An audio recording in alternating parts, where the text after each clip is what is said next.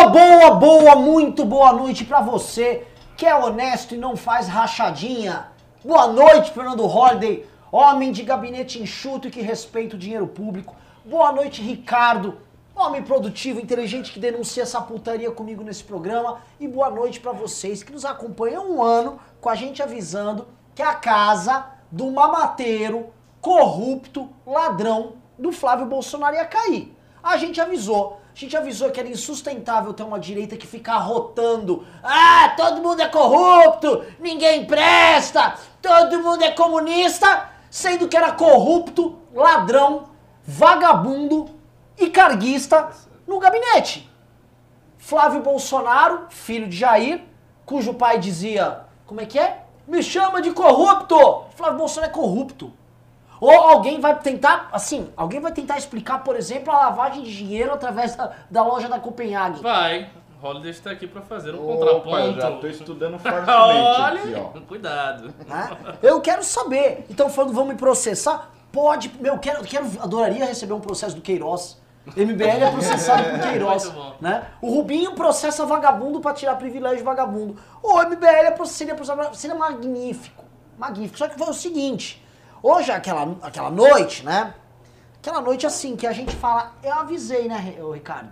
Quanto que a gente avisou esse ano? Vocês estão desunindo a direita. Vocês são, vocês são, estão com inveja. Surfar a onda. Surfar a onda do Bolsonaro, agora vão abandonar. Porque eu vou avisar, tá? A gente já avisou que ia dar merda no Queiroz, mas avisou faz tempo. A gente avisou assim, não dá pra ter esse discurso, sendo que o seu gabinete é um antro. Nem a- e outra coisa, é pior do que a gente imaginava. É mais dinheiro do que a gente imaginava. É muito dinheiro. E tinha miliciano no meio. Já tem prova, a rachadinha envolvia miliciano. Já, assim, já tem, tem miliciano no esquema de rachadinha da família. Ponto. O que a gente vai avisar agora é mais grave ainda. Se vocês acham que isso era só o gabinete do Flávio, vocês estão muito enganados. Porque o Flávio é só um reflexo. O Flávio é um, os filhos do Bolsonaro são funcionários do Bolsonaro. Eles estão lá para servir o pai. E você vai encontrar treta assim, sim, quando cavar no gabinete de outras figuras. Pronto, falei que é processar, processe. Boa sorte, boa noite, Ricardo. E aí, cara, eu quero saber o seguinte. Um, uma coisa é, é- é, beleza, o que aconteceu, fazer uma análise jornalística. Outra coisa é o seguinte, vai ficar complicado pra direita ter que lidar com essa contradição. A gente vai ter uma... Vai ficar, pra gente não, né? Porque a gente, a gente é economia, não faz putaria. Mas como vai ficar pro campo da direita essa merda toda? Pelo meu sentimento de como as coisas estão, eu acho que tudo isso vai ser uma lenta e gradual eh, deterioração da direita. Não, assim, eu não acho que isso, por exemplo, essa notícia vai abalar todo mundo e uma coisa quase revolucionária e virar de cabeça para baixo. Não acho. Acho que vai aparecer essa notícia. Aí no próximo ano, daqui a três meses, vai aparecer outra notícia. E depois seis meses vai aparecer outra notícia. E por aí vai. E, e essas notícias vão ficando sendo, sendo jogadas na mídia ao longo do tempo até o final do mandato do Bolsonaro. Talvez as notícias mais graves que a gente não sabe vão aparecer perto do fim do mandato do Jair Bolsonaro para evitar a sua reeleição. Isso é o que eu tendo a crer. E para a direita em particular, é, assim, o, dis- o discurso anticorrupção, eu acho que ele praticamente morreu nessa direita bolsonarista. Morreu porque você tem esses casos, que obviamente envolvem corrupção, e tem o desmonte da Lava Jato. Então, com essas duas coisas, o discurso anticorrupção não tem mais lastro na direita bolsonarista. Não tem mais lastro. E isso é uma janela de oportunidade também para a direita não bolsonarista pegar esse discurso. Então, fazer o que a gente está fazendo, que é pegar as pautas que eles não podem mais defender, porque como eles têm um acordão e tem toda as, uma- eles estão numa situação em que eles não podem defender certas pautas. Essas pautas são impossíveis para eles eh, de defender. Então, a gente pode pegar. E toda a direita anti-bolsonarista ou não bolsonarista pode pegar. O Partido Novo pode pegar, o MBL pode pegar, os lavajatistas espalhados em outros grupos podem pegar. E eles perdem o monopólio da virtude. O que ainda falta perderem, e você veja, com tudo isso eles não perderam ainda, é o monopólio da definição de quem é direita.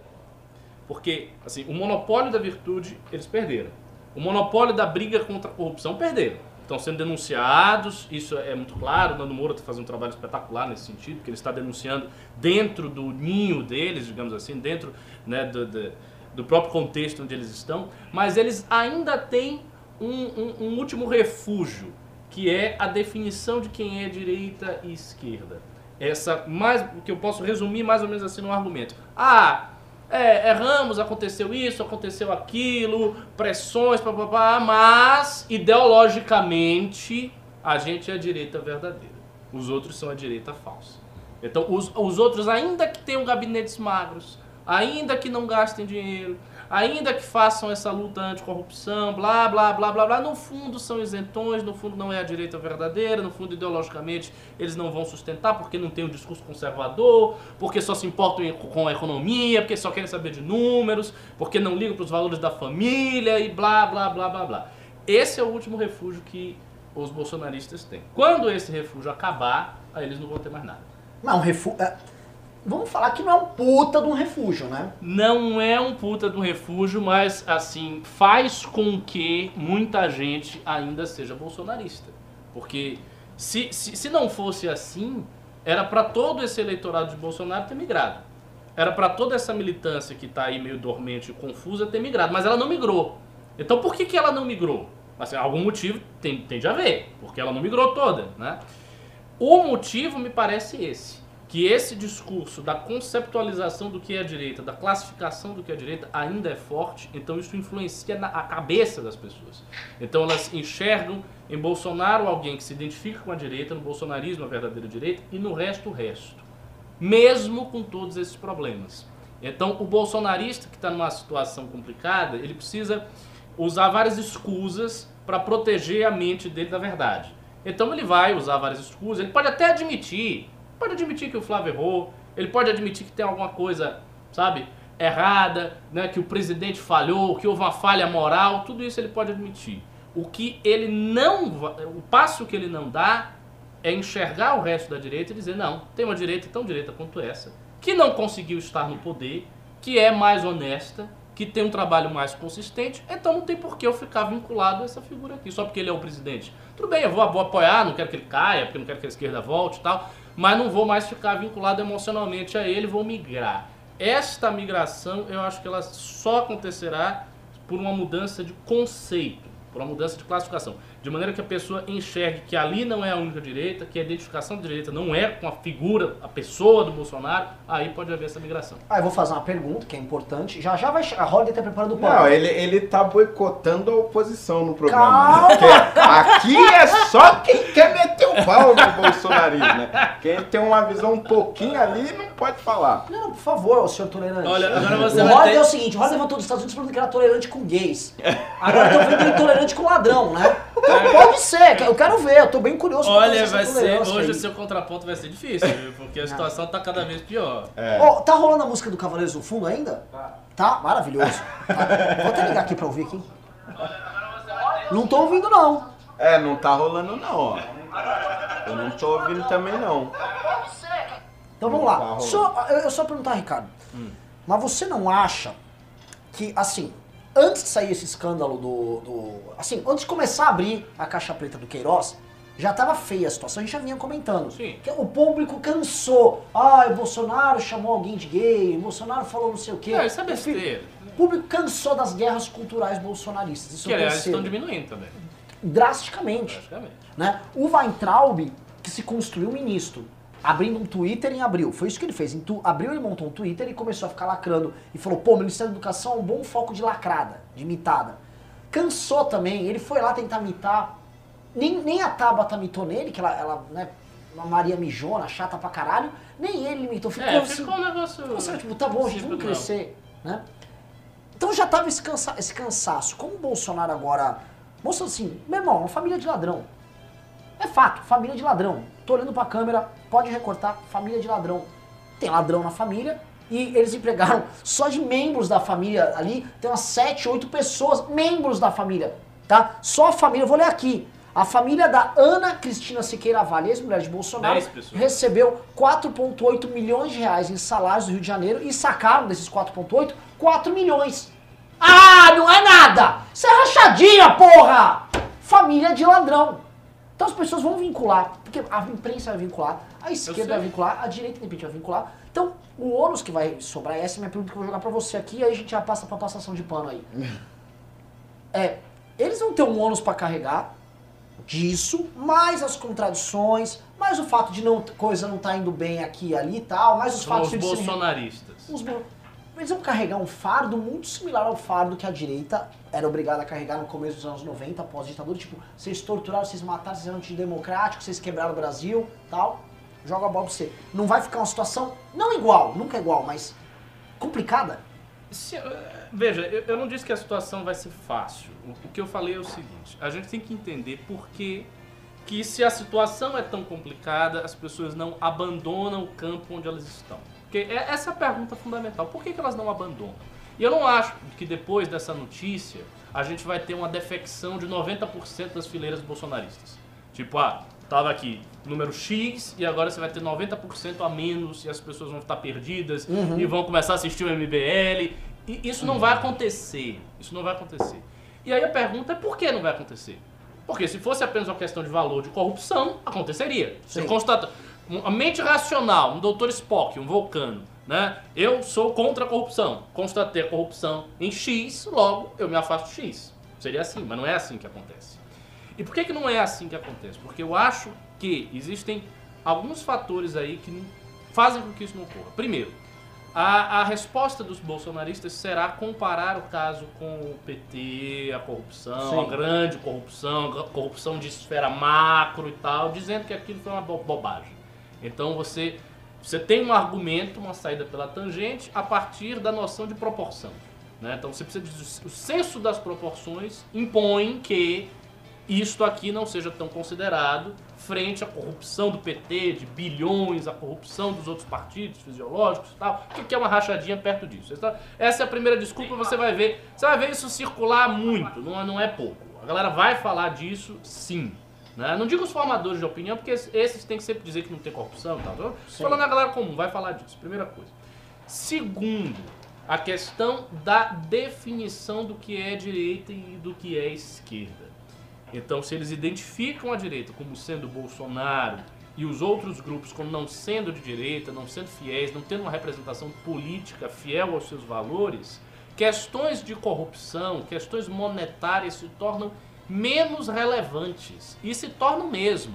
A pessoa está disposta, ela está predisposta a sacrificar essa parte da sua imagem moral, do seu imaginário moral, de até admitir, não, realmente, rolou uma coisa errada aí, não devia ter feito isso, ah, não sei o quê.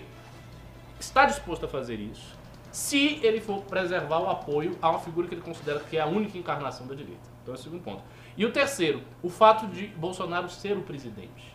Então sempre vem aquele argumento que é uma clave fortíssima de eu não posso deixar de apoiar o presidente, porque se eu deixar de apoiar o presidente, a esquerda volta, eu vou estar fazendo o jogo da esquerda, eu vou estar fazendo o jogo do PT, é isso que o PT quer, é isso que a esquerda quer. Esses, esses três pontos farão com que essa militância bolsonarista continue do jeito que está. Talvez um pouco mais enfraquecida, talvez um pouco mais confusa, com mais dificuldade de sustentar o discurso, com menos mobilização, mas não acho que haverá uma defecção em massa, não acho que vai ser o fim do apoio do Bolsonaro.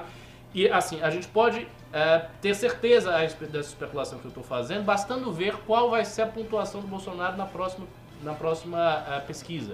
Ou seja, se aqueles 30% que o apoiam vão passar para 15%, ou vão ficar em 30%, cair para 28%, Posso fazer cair um para teste aqui? 27%. Tá certo que o público do MBL é qualificado. Eu vou, se você pretende, se Bolsonaro é sua primeira opção para 2022, põe S de sim, se não for, N de não. Vamos acompanhar aqui. É, mas aí, aí, aí é um teste muito enviesado. Lógico, né? só pra saber, só pra saber, só pra Não, acompanhar. é, é. Bom, vocês, vocês respondem, mas na- naturalmente as pessoas que estão nos acompanhando tendem a não ter Bolsonaro como primeira opção, né? A não ser que tenham haters nos acompanhando, porque a nossa postura é tão explicitamente crítica ao governo hoje que é muito difícil alguém ser governista e, e se manter acompanhando o MBL. De qualquer sorte, eu acho que é isso que vai acontecer. A gente vai ter a con- constatação eh, dessa minha ideia nos próximos meses, porque haverá novas pesquisas, né? a gente vai ver os, os fatos. Não acho que esse apoio de 30% que ele tem, ele vai perder por conta disso. Talvez caia 1%, 2% no máximo, não, não acredito que será mais que isso. E, e mais, e mais, é, tem outro detalhe, a, a, a própria temperatura política ela está mais baixa. Então é fim de ano, as pessoas não estão tão ligadas assim no noticiário. Claro, isso vai ser ventilado, a mídia vai falar e tal, mas a, o engajamento pelo bem, pelo mal, pela crítica e pelo aplauso não está tão forte assim. Então vamos ver pelos próximos meses. Só comentando, deu hum. não 90 e poucos por cento. Não, naturalmente. naturalmente. É, não. Isso aí. Naturalmente. Ricardinho, favor, né? comecinho do ano. Não. Era 17, que até a tecla 1 e 7 quebrava. Eu sei, Renan, mas aí é que tá. Aí que tá. A Bandeirinha tem... do Brasil, você... Sim, a é, gente, mas a gente isso tem logo um após ano. a jornada patriótica Exato. também, né? A gente tem um ano de críticas reiteradas a Bolsonaro. Tem o dia 26, tem gente que saiu do canal. Quer dizer, nós fizemos uma renovação de público Hum, imensurável, foi, absurda. foi. Tanto que essa live aí tinha 200 pessoas, a live ficou lá embaixo, agora cresceu, cresceu, cresceu. Sim. Cresceu, obviamente, com as pessoas que não são bolsonaristas. Porque se elas fossem bolsonaristas, eu não estavam assistindo Não, eu fico emocionado, só comentar. Seguinte, a gente foi, falou que precisava ser dito e construiu um público próprio. É. Eu vejo nosso é a Instagram. coisa do mundo. A gente hoje, ah, o, a- o post que eu dei mais like foi o sobre o Flávio. Hoje eu tô é engra- emocionado. Não, eu tô hoje- emocionado. Hoje é engraçado, porque hoje o nosso público reclama ou bate no Holiday quando ele passa pano. É verdade. Quando ele fala, é ele tá passando pano, bate em Bolsonaro, Bolsonaro é ladrão. É totalmente diferente. Fernandinho. Ah, obrigado, né? Porque Nandinho passa pano. chegar. Tristes tempos onde o nosso Nando não é o Nando que bate no governo. Fernando Roda. Olha, eu, eu, vou, eu vou confessar pra vocês que foi difícil, viu? Dessa vez foi difícil, porque aqui eu tava aqui me debruçando sobre as notícias, depoimento e tal. E aí eu dei uma passadinha no Twitter, né, pra ver se alguém poderia me ajudar. Um Leandro Rochel, Tá todo mundo um, em silêncio. um Olavo Opressor. Mas não tem, não tem nada. Você foi procurar ali, a narrativa não tava. Zero, zero, zero. Foi, Isso é, um, isso é um Deus. bom indício. É, pois é. Eu entrei no blog Brasil Sem Medo deles. Zero. Eu até falei, tá com medo do quê? A Folha Brasil não tocou no assunto. Não, que, que é isso? A Folha Brasil não... Tô preocupado, tô procurando notícias falsas Aquele lá. jornal de credibilidade. Que é isso? Mas vamos Ah, falar, O vamos falar. senso em comum com certeza tem uma narrativa. Mas, vamos- mas vamos criar, vamos criar. O problema é que agora os caras estão desnorteados. Não, não, a coisa, a coisa tá feia. Olha o Carmelo Neto. Ah, ah, zero. Carmelo! Nada. Volta pro MBL, Carmelo! Segura essa barra! É teu amigo lá, segura a barra! Aliança pelo Brasil, pô. Mas eu fiz um exercício. Eu fiz um exercício porque na faculdade de Direito eu aprendi a argumentar como nunca antes na minha vida. E assim, olhando, assim, ah, claro, aquilo que a gente tem acesso, né, por meio dos portais e tal. Você faz olhando aqui. história, Holiday. eu consegui montar uma argumentação que eu acho minimamente razoável para essas denúncias da extrema imprensa e do MP vendido contra ah, Flávio Bolsonaro, né? E, contra Queiroz principalmente. Primeiro, nós não temos uma comprovação de que houve o envio direto para Flávio Bolsonaro. É, Esta ligação ela não está clara. De que fulano sacou o seu salário, seja 90%, 50%, seja lá quantos por cento. E de que este envio, este depósito para a conta do Queiroz naturalmente daria em benefícios para o então deputado estadual. Esta ligação ela não existe. Ah, Primeiro meu Deus do céu! Calma não há! aí, Não há! aí, Mas, factualmente não há. há Deixa uma, eu falar, Há não uma há. inferência fortíssima. Ah, veja bem, eu Ah, posso continuar? Vocês ah, falaram aqui por por, hora, por hora, tá? Reforçando teses da extrema imprensa. Eu tô aqui é contra o establishment. Veja bem, não há esta ligação direta. Aí, quais são as principais suspeitas? A suspeita é de que, ah, mas essas pessoas, todas elas estão sacando o seu dinheiro, estão sacando sei lá quantos milhões. Veja bem, nós estávamos, nós estávamos em um país com uma grave crise econômica.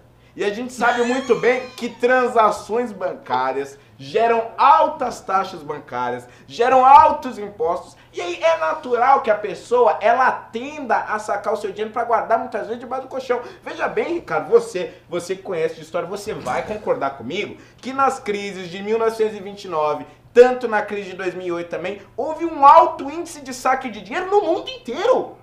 Os Estados Unidos, que era um país de primeiro mundo, presta atenção, Renan. Então, Eu se nós, Os es- Estados se Unidos, nós que é um estamos país de primeiro crise no mundo. Brasil, o governo Eu Bolsonaro... posso falar? Eu eu preocupado posso que o falar? amigo Não, Carmel não, não, deve ter não, acontecido alguma não. coisa, foi assaltado, Veja, roubaram o celular dele que ele não postou nada o- hoje. o O que aconteceu, amigo? Carmelo- Eu pra que assistir MBL News pra ver os argumentos É, do Holiday. exatamente. Deixa eu falar. Ok, ok, ok. Os Estados Unidos, um país de primeiro mundo, país desenvolvido, nas duas maiores crises mundiais, assim como a Inglaterra, teve os maiores índices de saque de, de, de contas bancárias de suas histórias econômicas.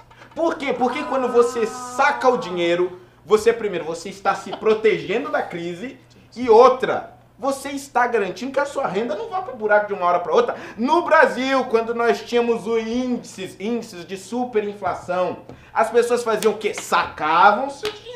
Não deixavam o dinheiro na mão no banco. Por quê? Porque aquilo era um risco. Você podia perder o seu dinheiro. Se você deixa investimento, você pode perder do dia para noite. Então, o saque por si só não quer dizer nada. Não quer dizer nada. Aí, calma, calma. O último grande argumento é o quê? Não, mas veja, a mulher do fulano que é investigado por pertencer à milícia trabalhava no gabinete dele. O fulano da milícia trabalhava lá? Não trabalhava. Então calma lá. Você não vai culpar a mulher só porque ela casou com o cara errado. Pelo amor de Deus. Vamos, vamos, vamos botar os pingos dos is. Não, é, não era o miliciano, ou melhor, o acusado, ou o suspeito, ou o investigado de chefiar a milícia que trabalhava no gabinete. Era a esposa dele, coitada. Pelo amor de Deus. E aí o, o sujeito, muito provavelmente, e se tiver divorciando, a gente sabe, o sujeito foi lá, curiosamente, perguntar pro Queiroz como é que ia ser a exoneração e tudo mais. Ou seja, todos os elementos que aparecem até aqui são bombásticos, valores, isso e aquilo.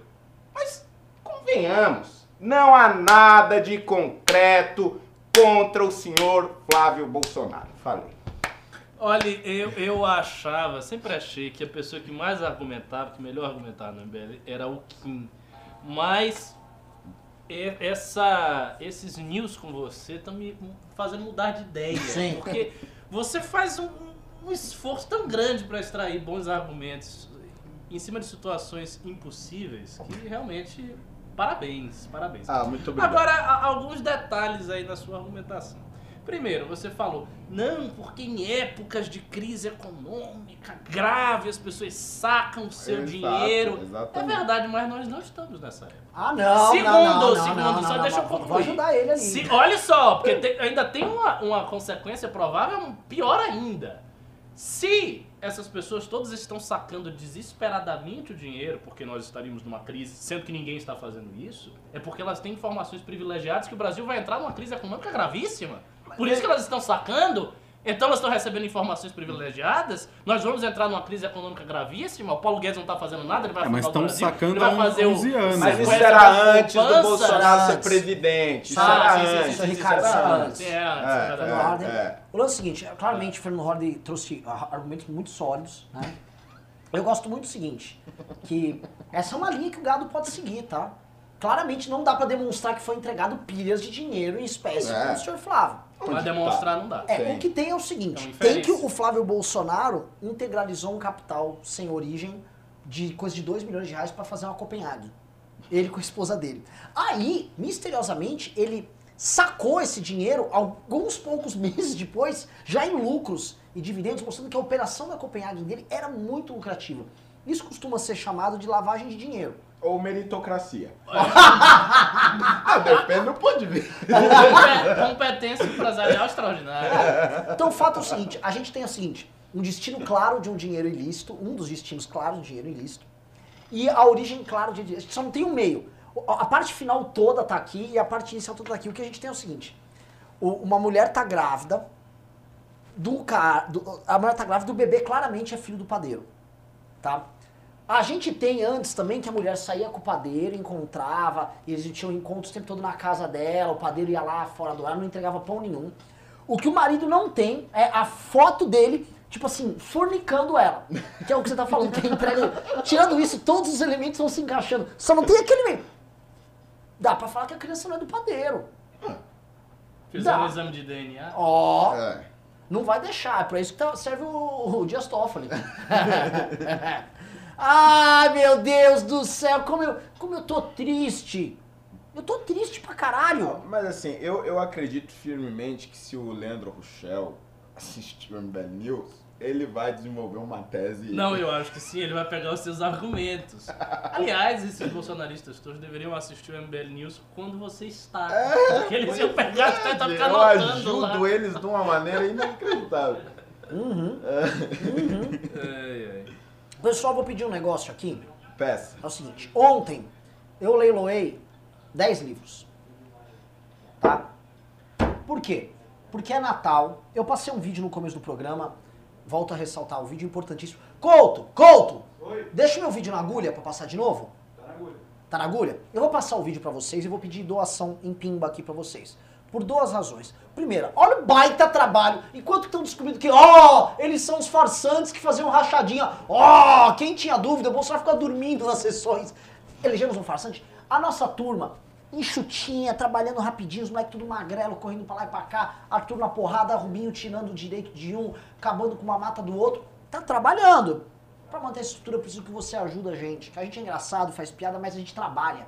A gente trabalha pra caralho, tipo Goku, que vem fazendo piada, ah, mas mano, vai tentar destruir a Terra.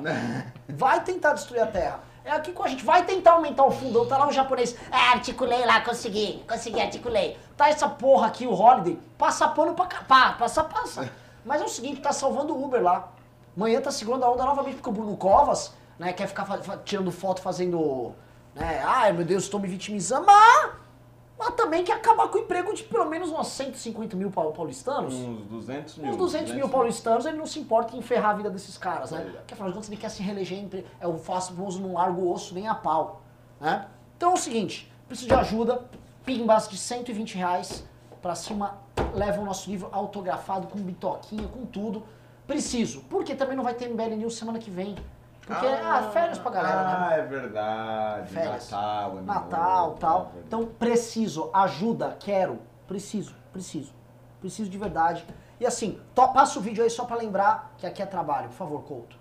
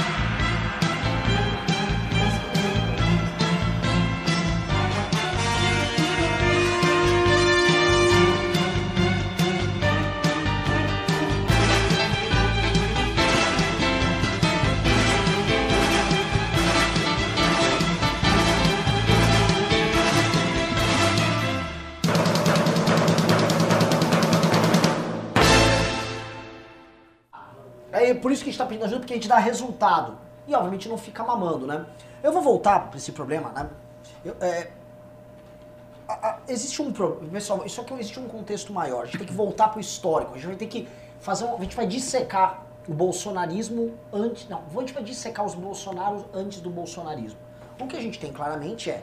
Existia uma prática da família antes deles se tornarem um fenômeno político-cultural que eram, quem eram os Bolsonaro? Né? Eu vou abrir um pequeno histórico. O Bolsonaro começou como vereador no Rio de Janeiro, defendendo causa, não sei que um vereador defende causa de militar do exército, porque não tem nada a ver uma coisa com outra. Mas ele se elegeu com voto de militar, dali ele já emendou uma, uma eleição para deputado federal, sempre com gabinetes lotados. Depois de duas eleições, ele elege a sua esposa para vereadora no Rio de Janeiro. Aí ele termina, ah, se separa da esposa e ele põe o filho Carlos Bolsonaro para concorrer contra a própria mãe para tirar o cargo dela na eleição seguinte. Carlos vira vereador, lota o gabinete, nunca entrega nada de útil e em 2002 elege Flávio Bolsonaro, cujo gabinete tá dando merda, como deputado estadual. E eles ficam nessa dobrada, Jair. Pera, o Carlos Bolsonaro tá na Câmara do Rio há 19 anos? É, E ninguém nunca ouviu e falar. ninguém nunca ouviu né? falar. Caraca! É um vereador Impressionante, né? Caraca! Então, o que, que a gente tem? Anos de inutilidade, Jair Bolsonaro voltando pro governo, E lá, a gente sabe que a Alerge, né, que é onde estava o Flávio, é um antro de corrupção. O que restou pro Flávio, até tentando imaginar, pauta policial e defender miliciano, que é o que ele fez de 2006, 2005, 2006, 2007. Ele passa a defender miliciano, passa a empregar miliciano dentro do seu gabinete e passa a condecorar. E o Jair, nesse período, também falando: milícia tá certa, tem que matar bandido, ocupar lá a região. Foi esse que virou o trabalho dos caras. Não fazia oposição. Essa história de que ele fazia oposição solitária ao PT, aqui, como demonstra uma, uma pesquisa que a Folha fez, muito bem feita, ele votou com o governo Lula em 60%, 70% dos casos. Ele votava como alguém da situação. Então, para falar que o Bolsonaro votava mais com o PT do que o PSL volta com o Bolsonaro hoje. Né? Tristes verdades do É verdade. né? Bolsonaro era mais petista do que o PSL é bolsonarista. Então, dali houve o bolsonarismo surgindo em 2010, 2011 com um a Dilma vem com o Plano Nacional de Direitos Humanos, ela parte para essa pauta de politicamente correto, política identitária, ataques à ideia de família tradicional e tal, explode primeiro o Feliciano e Bolsonaro começa a explodir através do programa Super Pop. Ali surge o fenômeno do bolsonarismo. Ele era pequeno, era de nicho, e ele começa a pegar a esteira no Fora Dilma, aí sim no nosso trabalho. Por isso que o Bolsonaro surfou a onda da Lava Jato, surfou a onda do MBL, surfou a onda do Vem Pra Rua, surfou a onda do Álvaro Dias, do Ronaldo Caiado, ficou lá surfando. E aí ele cresceu ali até desembocar numa eleição presidencial que ele ganhou, e um dia as pessoas vão falar: como é que a gente elegeu esse idiota? Mas todas as consequências que a gente está vendo desses problemas vêm da fase Bolsonaro pré-bolsonarismo, certo? Mesmo que os crimes estivessem sendo cometidos no gabinete do Flávio, já no período que havia o bolsonarismo. Por- portanto, se escavarmos lá para trás, vai dar merda. Qual era, Ricardo, quero uma análise tua e eu quero uma análise do Holiday. Né? O Holiday, inclusive, com essa experiência de vereador, vou começar pelo Holiday. Ih, Como vocês veem, é, é, o Bolsonaro pré-bolsonarismo e sua família expressam que tipo de visão, que tipo de prática política e se ela é similar a de outros políticos brasileiros? Fernando Holiday. Olha, é, isso é muito bem apontado, né, pelo Renan, porque quando a gente a gente recorta, né, esse bolsonarismo, a gente pega aquele Bolsonaro antes de 2013, antes de 2010, né, e joga para trás. Na verdade, a política que ele faz e a política que os seus filhos fazem não é muito diferente do que algumas famílias tradicionais ah, que a gente tem na política, né? A própria família Sarney acho que é um exemplo disso, né? Que vem se perpetuando no poder há muito tempo. E aí quando o Sarney ele, sai do governo, coloca o filho dele ou como secretário, ou como vereador, ou como deputado estadual, ou como federal. Ah, ah, a gente tem isso no Pará com a, farmi, com a família Barbalho, inclusive hoje lá, o Éder Barbalho é o, o governador ah, do estado e é sempre a mesma coisa, sai um, entra outro. A família Calheiros também muito tradicional ah, no Nordeste, todos eles têm a mesma prática. Aqui em São Paulo a gente tem a famosa família Tato do PT que vem ah, ah, continuando no, no poder há muito tempo. Ah, do lado PSDBista, né, do lado azul você tem a família Leite também que vem se perpetuando no poder. Ou seja, são clãs que ou nos grandes centros urbanos ou no interior do país fazem da política o seu grande negócio. Por meio da política eh, conseguem alcançar ah, um tipo de influência que vai, de alguma forma, te alçar a grandes patamares. Geralmente, essa, es- essa reputação que você ganha com a sua família dentro da política, eh, você acaba utilizando, inclusive, para ter outros tipos de negócio. Né? Você monta um escritório eh, de lobby, você monta um escritório de advocacia, porque você vai passando a ter contatos. E você passa a usar esses contatos para fazer negócio, né? É isso que essas grandes famílias fazem, seja a nível mais local nos municípios, seja a nível dos governos estaduais ou no Congresso Nacional. No caso da família Bolsonaro e no caso de algumas outras famílias, esse capital que você vai ganhando ao longo dos anos, de alguma forma vai te alçar a outros ou a mais altos cargos públicos. No caso do Bolsonaro, ele deu uma invertida ele dá uma invertida, principalmente ah, após o, o impeachment, e começa a criar, ou, ou melhor, criam em torno dele a figura do antipetismo, e aí ele é alçado à presidência da República. Mas a prática dele de todos os outros anos, por mais que ali, neste momento específico que nós estamos agora, ele seja visto como anti-establishment, ao longo de toda a sua carreira e ao longo de toda a carreira dos seus filhos na política, eles agiram com o mesmíssimo receituário de todas, absolutamente todas as famílias tradicionais da política brasileira. Olha, quando Muito o Rodney bem larga o pano, é um É, negócio larguei o pano. Larguei muito o bem pano. explicado, muito bem explicado. Então, eu estava olhando aqui no celular quando foi a primeira vez que eu vi Jair Bolsonaro num programa de televisão, porque eu já acompanhava a direita e eu me lembro que ele era muito assim, era conhecido, mas por um nicho bem pequenininho. E foi em 2005, num programa do Jô Soares. Ele foi a um programa do Jô Soares em 2005. E o que fez o Bolsonaro se tornar o símbolo dessa, desse- dessa virada de mesa, dessa virada política, é simplesmente o fato de que ele defendia o regime militar, um moralismo e um anti-esquerdismo em pautas de costume. Era isso que ele fazia. As pautas referentes ao Estado, né, pautas políticas, muitas delas ele votava com o PT. E ele votava com o PT porque ele era um estatista. Até hoje a alma do Bolsonaro é a alma de um estatista. Ele não é um liberal convicto, não é uma pessoa que passou por uma transformação intelectual e se tornou um liberal, não. Ele foi seguindo a onda da direita, que é uma onda liberal, ele se acoplou ali, botou o Guedes, pá, precisava de interlocução com o mercado e tal. Mas ele é um, um estatista, né? Na- a, a- a- alma dele é a alma de estatista, até porque ele tem como grandes referências os trabalhos que os militares fizeram naquela época e todos eles eram E o estatistas. importante trabalho intelectual do professor Enéas Carneiro. E do Enéas, exatamente, que era um nacionalista estatista extremado, né? Então, Bolsonaro é isso. No que se refere à, à, questão dos clãs, da família, eu, eu vejo assim também, mas as- com al- algumas diferenças. Por exemplo, o Bolsonaro, até por uma questão de falta de, de habilidade, talvez até de ambição, ele nunca conseguiu consolidar o clã familiar dele com o poder que outros clãs familiares tiveram e têm Ah, sim, na política brasileira. Então, assim, a família Bolsonaro não se tornou uma instituição da República, como de certo modo se tornou a família Sarney, ou a família do, do Jader Barbalho, ou a família Magalhães. Quer dizer, famílias que conseguiram acumular muito poder e que conseguiram acumular muito dinheiro, mas muito dinheiro mesmo. A família do Bolsonaro não. Até quando a gente olha essa- essas negociatas e tal, são todas pequenas. Os valores são pequenos, ah, os, os negócios de lavagem de dinheiro são pequenos, são coisas pequenas, né, pouco expressivas. Mas eu não atribuo isso à falta de, de, de sanha. Eu atribuo talvez à falta de competência. O Bolsonaro era uma figura isolada, uma figura pequena no, no, no Congresso. Ele simplesmente não tinha força para ser mais do que o que ele era. Tanto que ele se alça a esse patamar de uma forma assim, é claro, não é inexplicável, mas de uma forma súbita. Porque, tipo, ele, ele não é que ele construiu uma carreira ascendente, foi e virou senador, e virou uma grande figura, e meio que dominou o estado dele. Não. Ele permaneceu lá como deputado federal várias vezes, continua naquilo, e se não tivesse caído nas graças da direita, seria hoje deputado federal, do mesmo jeito, estaria fazendo as mesmas coisas defendendo a corporação militar. Então, ele não fez o clã dele se tornar um clã como o dos Magalhães, ou do Sarney, ou do Barbalho.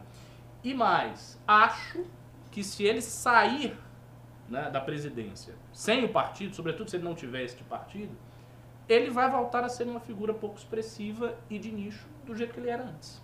Tipo, ele não vai dar um grande salto e colocar a família dele numa posição de poder a partir da qual ela vai fazer alguma coisa muito importante. Não, não vai, não, não acredito que vai. A chance dele é conseguir fazer esse partido, Aliança pelo Brasil, e aí sim se consolidar, uma coisa que ele nunca fez, se consolidar como um cacique partidário. Porque até então ele não era cacique, ele era mandado. Ele estava dentro do partido, o partido deixava lá ele votar do jeito que ele quisesse, ele votava lá com partido, às vezes sim, às vezes não. Passou por vários partidos, mas nunca foi cacique. Então ele nunca teve importância dentro dos partidos. O, a, a, a chance, a janela de oportunidade dele é que ele consiga fazer esse partido, se torne um cacique partidário, e daí, se ele sair da presidência, ele continua sendo uma figura politicamente relevante no Brasil. Olha, Ricardo, é, fato, a criação do partido pode ser o instrumento que permita que ele se, não digo perpetuar, mas que ele mantenha uma força política aquele grupo. Mas eu acho muito temerário quando eu olho as pessoas que estão se associando ao partido.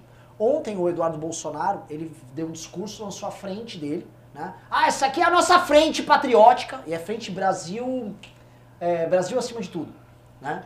E a frente tinha 28 deputados. Como é que o filho do presidente da república, num governo que está operando, está rodando, ele lança uma frente com 28 deputados? É, mas aí tem um outro, outro detalhe também. Não é só falta de força, é também o fato de que eles são muito puristas. Sim, não. então, assim, essa é frente por tem que ser é uma frente. sectário. É, é Só que a isso, tem que ser pergunta é, uma você acha que não pequena. tem... é, é, você acha que tem essa fila de deputado querendo entrar? Não, claro que não. Segunda coisa, eu fui que olhar quem de Os fora... deputados que querem entrar são deputados subservientes a Bolsonaro, porque ninguém que, ninguém que tenha personalidade política e não queira ser um escravo de Bolsonaro vai querer entrar. Então, então será que esse partido vai ser uma força política relevante? Não, mas veja, mas veja só, por exemplo, é, caciques de partidos pequenos, bem pequenos, têm ainda uma força política. Eles negociam o seu partido, eles fazem várias coisas com o seu partido. Perfeito, ok? perfeito. O Bolsonaro vai ter, se ele tiver um partido, ele vai ter um partido que nominalmente é conservador.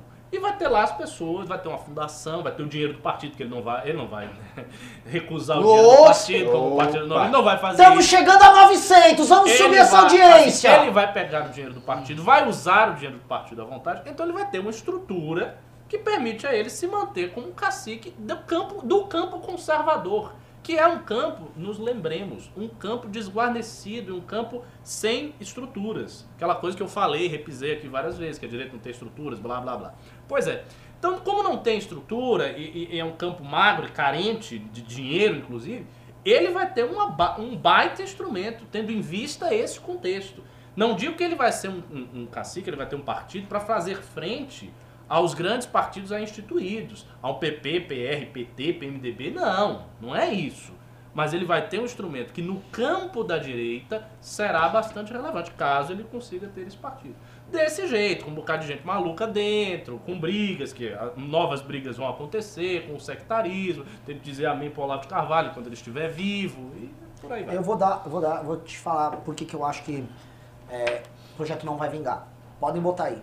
Profetizei. Que isso. Um, o partido é baseado única e exclusivamente em pegar gancho na popularidade do- da figura do Bolsonaro. E o Bolsonaro jamais, ele e os filhos vão admitir que existam figuras que concorram lá dentro, como num clássico partido de quadros, para que tenham suas imagens poderosas e as, outros se atranem a eles. Porque eles têm medo que esse cara crie um projeto, um Ah, projeto não. paralelo. É, vai um ser, tudo cordeirinho. Vamos supor que um Witzel, que hoje é governador do Rio, tivesse esse partido. Eles já teriam Com cortado. certeza. É, Então- já, já. Pra você se enganchar nele, você depende que a popularidade dele, dele esteja muito forte e que você tenha uma massa de, um, caras que venerem ele, ou dois, caras oportunistas. Esse cara oportunista, se viu que vou queimar o filmezinho dele, ele uh, tá correndo. Quem tá indo atrás falando, vou ajudar na aliança? A gente sabe. A gente sabe, olha, a gente conhece vários. Não é um número muito grande, tá? Foi bem pequeno. Assim, os oportunistas estão indo lá, não é numeroso, e esse oportunista abre o olho e fala, ih, Flávio Bolsonaro é o vice-presidente do meu partido. E se, e se a transferência de votos do mito não for tão grande nessas próximas eleições? Não, eu acho que isso pode abalar tudo. Vai abalar bem. E Eu vou acho falar que isso mais. Pode abalar muito. Aqui em São Paulo, capital, voto vai ser o caso. que vereadores estão pintando deles aí? Que É. Cabo João Bolsonaro, que Maria Bolsonaro vai pintar. É. Então vai, vai ter aquele Tomé Abduch lá, o cara que fica chorando, cantando Eu Amo Bolsonaro na Paulista. Ah, eu tô com a, nas é, Eu amo Bolsonaro, eu amo ele! É, isso? eu amo muito, socorro! Eu amo ele, eu amo esse homem! Não vai dar, uma hora você fica falando que você. Não é? Você imitou muito engraçado. Mas não é? É isso. Esses caras só servem pra isso. Eles são uns, uns débil mental. Eu conversei já com esse cara. Puta, é, é babaca, eu tô ofendendo um cara assim. Não ofender mesmo. Eles são uma- uns energúmenos mesmo. O cara fica chorando. "Ah, Moro! Que coisa tipo de, de- de retardado. Ou você, ele é muito oportunista, ele é um débil mental. Com um homem com mais de 40 anos fica chorando por causa de um ministro. Chorei! Pelo amor de Deus! Só tem débil mental nisso aí. Então, assim, pode ser assim, o brasileiro me surpreende. O brasileiro elegeu o Bambam no Big Brother, o brasileiro faz tudo, o brasileiro se caga todo. Mas, uma hora assim, uma hora, uma hora vai ter outro trend. Uma hora é o Felipe Neto, o próximo cara que vai eleger um monte de gente. Sei lá. Entendeu? Uma hora não vai, não vai dar bom isso aí. Estamos eu- com 900 aqui, vamos Ah, subir eu- e ninguém tá Opa. comprando meu livro. Não, não compra o livro, porra. Ah, sim, tem, tem, tem pibas grandes, é porque o corpo não leu nenhum. Não falou nada. É, vo- Você tem um ponto aí, que eu também tinha falado em, em news anteriores. A eleição municipal vai ser muito significativa para medir isso. Muito significativa. Bolsonaro precisa performar muito bem na eleição municipal. Porque senão quebra o mito. Ele não vai Que performar. eu, eu tendo a achar que também. Não, não, não, não vai sair aliança. eu não sei, eu quero ver. Pera lá, Eu quero, pera eu quero lá. ver. Não, Ah. porque tem um, um elemento aí que eu acho que é um pouco complicado. Porque o Bolsonaro ele teve o sucesso que ele teve nas eleições de 2018 por conta do voto de opinião. Sim. Nenhum, Exato. nenhum do- do- dos inúmeros é, é, que foram arrastados lá foram arrastados porque tinham trabalho numa determinada região ou qualquer coisa do tipo. Não, porque eu não bolsonarista. É, nas eleições municipais, essa atividade local importa muito. Oh. Tanto é que eu acho que o nível de renovação não vai chegar nem perto do que foi no Congresso Nacional. Não, Esse não vamos ter ponto. 50% de renovação na Câmara Municipal do Rio ou na Câmara Municipal de São Paulo. Talvez tenhamos 30%, 36% como na outra. Ainda assim, contando esses 30%, o filho do fulano que saiu e não sei o que, aquela coisa toda. Porque o elemento local na eleição municipal conta muito, porque é o sujeito que tá ali todo dia, é o sujeito que mora ali, que tá ali na rua, que batalhou na associação de bairro por isso ou por aquilo. O voto de opinião, ele é muito restrito. Olha, Tudo bem, eu concordo com você. E eu acho que isso está na conta. Então já há uma previsão de que vai ser menos. Mas aí vem o ponto. Se aqueles candidatos, que são candidatos de Bolsonaro, forem muito mal, tipo, se um Hélio Negão for muito mal, se o candidato que ele colocar aqui em São Ah. Paulo for muito mal, Tá, tá normal. se os candidatos muito visíveis que têm, poderiam ter voto de opinião e que são abençoados por ele forem mal, isto significará que ele não consegue mais transferir voto com intensidade. E isso será uma tragédia para ele. Esse é o. Não é assim, tipo, o candidato do interior da Bahia de não sei o que. Não, esse cara não- nem vai aparecer um candidato bolsonarista lá. Assim, nos lugares mais de nicho, ele não vai ter. Eu falo assim, os lugares que são vitrine. que- por exemplo, eu não sei qual é o candidato que ele vai trazer para São Paulo. Ele vai trazer alguém. É. Marco Feliciano vem tentando com muita Não. força se firmar com um belo sorriso como candidato É, dele. Quem ele trouxer aqui precisa ir bem. Mas não pode ser muito bem. Muito bem. O Hélio Negão. Hélio Negão não vai ser candidato do Rio? Não vai fechar Ah, calma aí. Aí o Não Negão tem um sei. importante trabalho como assessor parlamentar há anos a fio do nosso presidente. Cuidado. Pois é, ele não pode ir mal lá. Ele pode até perder, mas ele não pode perder de forma fragorosa. Porque senão, se ele perde de forma fragorosa, sinal de quê? Sinal de que as pessoas não estão votando no cara porque elas não interessam quem Bolsonaro está apoiando. Você acha que ele não sabe disso? Não, eu sei que ele sabe. O que eu estou dizendo é o seguinte: essa é a prova de fogo. É isso que vai determinar a força de Bolsonaro para além das eleições Sim. municipais. E tem, e lembrando, tem ainda um ano para isso. Ou Olha. seja, tem muito tempo para escândalo, tem muito tempo para gritaria, tem muito tempo para novas polêmicas, tem muito tempo para muita coisa. Senhor Ricardo, senhor Ricardo e senhor Fernando Holliday. Eu acho o seguinte. O Moro, nesse processo todo, ah, não sei o que, vaza jato, o Moro saiu incólume. Quietinho, tá lá na dele, popularidade em alta, é um cara que em todos os cenários, primeiro e segundo turno, ganha as eleições presidenciais. Morinho tá tranquilo ali. Vejo a ideia de combate à corrupção, de esse cara é íntegro e tal, ainda como principal força motriz, ainda que você tem um grupo ideológico que quer ver a porradaria. Mas esse grupo, as pessoas vão começar a falar. E outra coisa, quem gosta de bater não gosta de apanhar. E olha a gente batendo aqui. Esse cara também, né? Começa a falar, porra, tô apanhando todo mundo. Vila amanhã, tá, voltou pra Jovem Pan. Caraca, o Vila Pau, voltou, pau, né? pau, Nando Moura, pau, pau, pau, MBL, pau, pau, pau, esquerda, pau, pau, pau, imprensa. É muita gente batendo e o cara começa a ver que bate lé com cré. Tipo assim, Flavinha é ladrão. Flavinha é ladrão. Então a pessoa não vai dar. Aí fala, ah, não tem a ver com o Jair, aí já já pega a mulher do Jair. Ai, que o presidente. É, gente, o nosso presidente é um bosta. A gente elegeu um idiota que fazia arminha achando que o cara ia combater tudo e não ia. A gente avisou, mas vocês quiseram, deu, deu ruim. Esse Eu cara vai desanimar, vai, uma hora o espírito vai arrefecer. Desanima, mas ele não tem opções.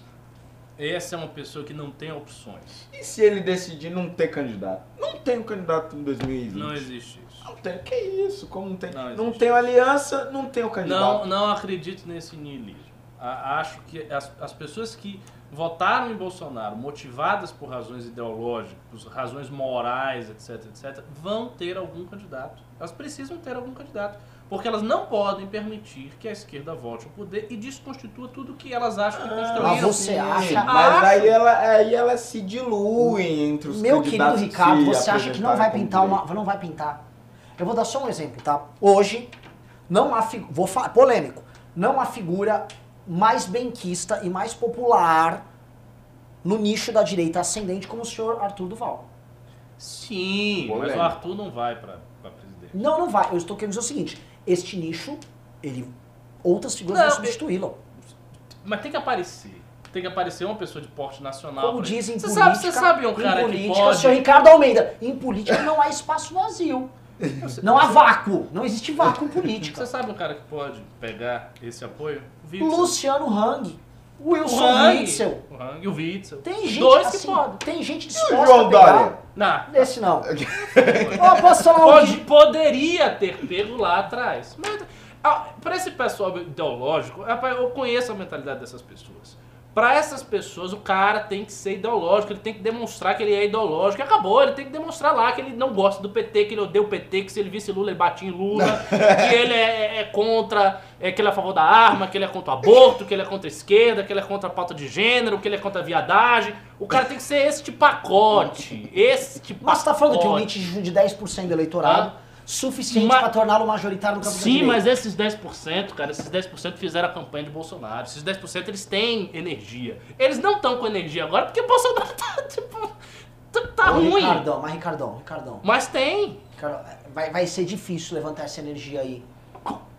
Porque o Bolsonaro está fazendo tudo que está fazendo. Isso. Mas- daqui um ano, que já tá cansado agora. Mas o que eu estou manifestação falando é o seguinte, churuca, meu O irmão. que eu estou falando é o seguinte: se não tiver uma opção que seja reconhecida como coerente dentro do campo de valores dessas pessoas, essas pessoas residualmente vão votar em Bolsonaro. Esse é Vão. E essas pessoas, eu sei que essa- o problema é o seguinte, essas pessoas vão relevar qualquer escândalo de corrupção envolvendo Sim. ele, se ele for Qualquer da um, qualquer o problema delas é que vai ter um desengajamento natural, Sim. Porque elas não vão ter condições de fazer o enfrentamento e ter a coisa que essa pessoa mais gosta. Meter o dedo na cara. É meter o dedo na cara dos Eu outros. sei. Essa pessoa Me adora chama de conta!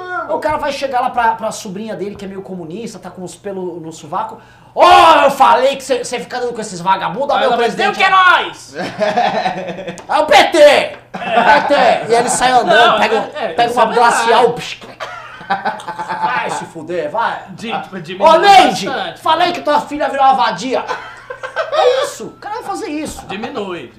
Vai, vai, ele vai meio que desconversar. Aí ele, eu quero saber, o Flamengo tá bem, sabe? Aí vai ter um Flamenguinho aqui, um torresmo ali, e a vida vai andando. É. Né? Uma hora esse Aquele cara... tio bolsonarista da Tati Bernardes não vai É, estar mais dizendo que ele não, tá não, bom. não. tá- não, nem vai precisar perdoar mais. É, essa cena da Neide é muito boa. Ó, Neide, tira a vagabunda.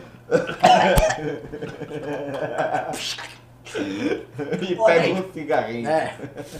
Porra, Neide. Que situação, viu? Lésbica tua filha mesmo, né? Ela é cola velcro lá, né? Neide. Meu filho, Wesley não é não. Agora, é o seguinte. Puta situação escrota. E assim, pra nós do campo da direita, acho que é, é- é- é engraçado assim, que a gente falou que esse ano meio que encerrava o ciclo da esquerda como. da direita como pá, fenômeno de massa tal. E esse encerramento está sendo feito de forma muito pouco gloriosa com, com essa, Tá. com essa notícia. É, não, realmente. Só que dialética, Ricardo, fala dialética, né? Enquanto um corpo morre, o outro. Eu tô tendo um final de ano aqui no MBL divino. Mas é. Divino. Caramba, é Não, inacreditável, não, né? não, Inacreditável. Não acho, não. Como não? Eu nunca Como achei. não? na- Eu é nunca achei inacreditável. Vocês podem 26, 26 de maio um Vocês terror. acharam que ia ser um horror. Eu não. Vou fazer aqui o meu disclaimer. E lembro, inclusive, que eu tive uma discussão com o senhor Ian Garcês. Ah. Eu lembro disso naquele grupo que a gente tem. Que eu disse, eu falei que o dia 26 não tinha nada demais, que ia passar, que era uma questão de formar o público próprio. O Ian disse, você está cego? Você está louco? Você é um idiota? Praticamente me xingou, porque ele estava desesperado que o dia 26, é meu Deus, e vai acontecer. E eu nunca falei que ia ser uma tragédia. Eu tenho meus medos, mas são outros. Do dia 26 eu não fiquei agoniado. Porque eu entendi o seguinte, que é bom pro MBL ter o seu público, porque é aquela coisa. Se você tem um público grande, mas o público grande não é seu, não interessa. É a mesma coisa que nada. Aliás, é pior do que nada. Você, um público grande que não é seu é, é uma desgraça. É o que a Joyce está tendo. Aí ela tem um público enorme. Ai, tem um público gigante. Eu influencio. Não influencia, porque o público dela não é dela. É do Bolsonaro. Aí o que acontece? Ela se afasta do Bolsonaro. Aí esse mesmo público dela bate na mulher o tempo todo. Então é uma merda. É uma merda. É a pior coisa que tem. É melhor você ter um público t- 30 vezes menor, que seja seu, do que você ter um público gigante que não seja seu, que bata em você. Então o que, o MBL, o que aconteceu com o MBL nada mais foi do que uma renovação. Ele trocou, ele fez assim. Sabe? Tirou aquelas pessoas, purificou o ambiente. E vou dizer mais, poderia ter tirado muito mais gente. Poderia ter tirado bem mais gente, ter purificado mais gente, e as doações não iam diminuir, e a situação não ia ficar ruim, ia ser provisório e ia voltar. Isso é natural. Agora, claro, nós tivemos também um elemento de, não digo sorte, mas um elemento de correção. A gente apostou certo, porque a gente começou fazendo as críticas quando tinha muito menos escândalos, quando tinha muito menos fatos, porque a gente viu intuitivamente, sobretudo você, você teve a, a- a- sabe, a, a intuição, um insight, a Clarividência. clarividência. Clarividência, A clarividência de ver que a coisa ia pro brejo e foi batendo, e foi batendo. Ricardo, posso fazer Sim, um parênteses? Parênteses, claro. por favor. Lembre dos nossos artigos em janeiro e fevereiro. Exatamente. Eu e Ricardo frenéticos revezando artigos denunciando que é da merda. Do- das contradições ali deles. A gente tava prevendo essa merda toda. Que, e aí se desdobrou. Se desdobrou. E, foi desse jeito. A gente avisou. Quem acompanha o MBL sabe que a gente já tava avisando que é da merda. E foi desse jeito. Eu tô vendo o Nando Moura, tô orgulhoso. Nandinho, bem-vindo.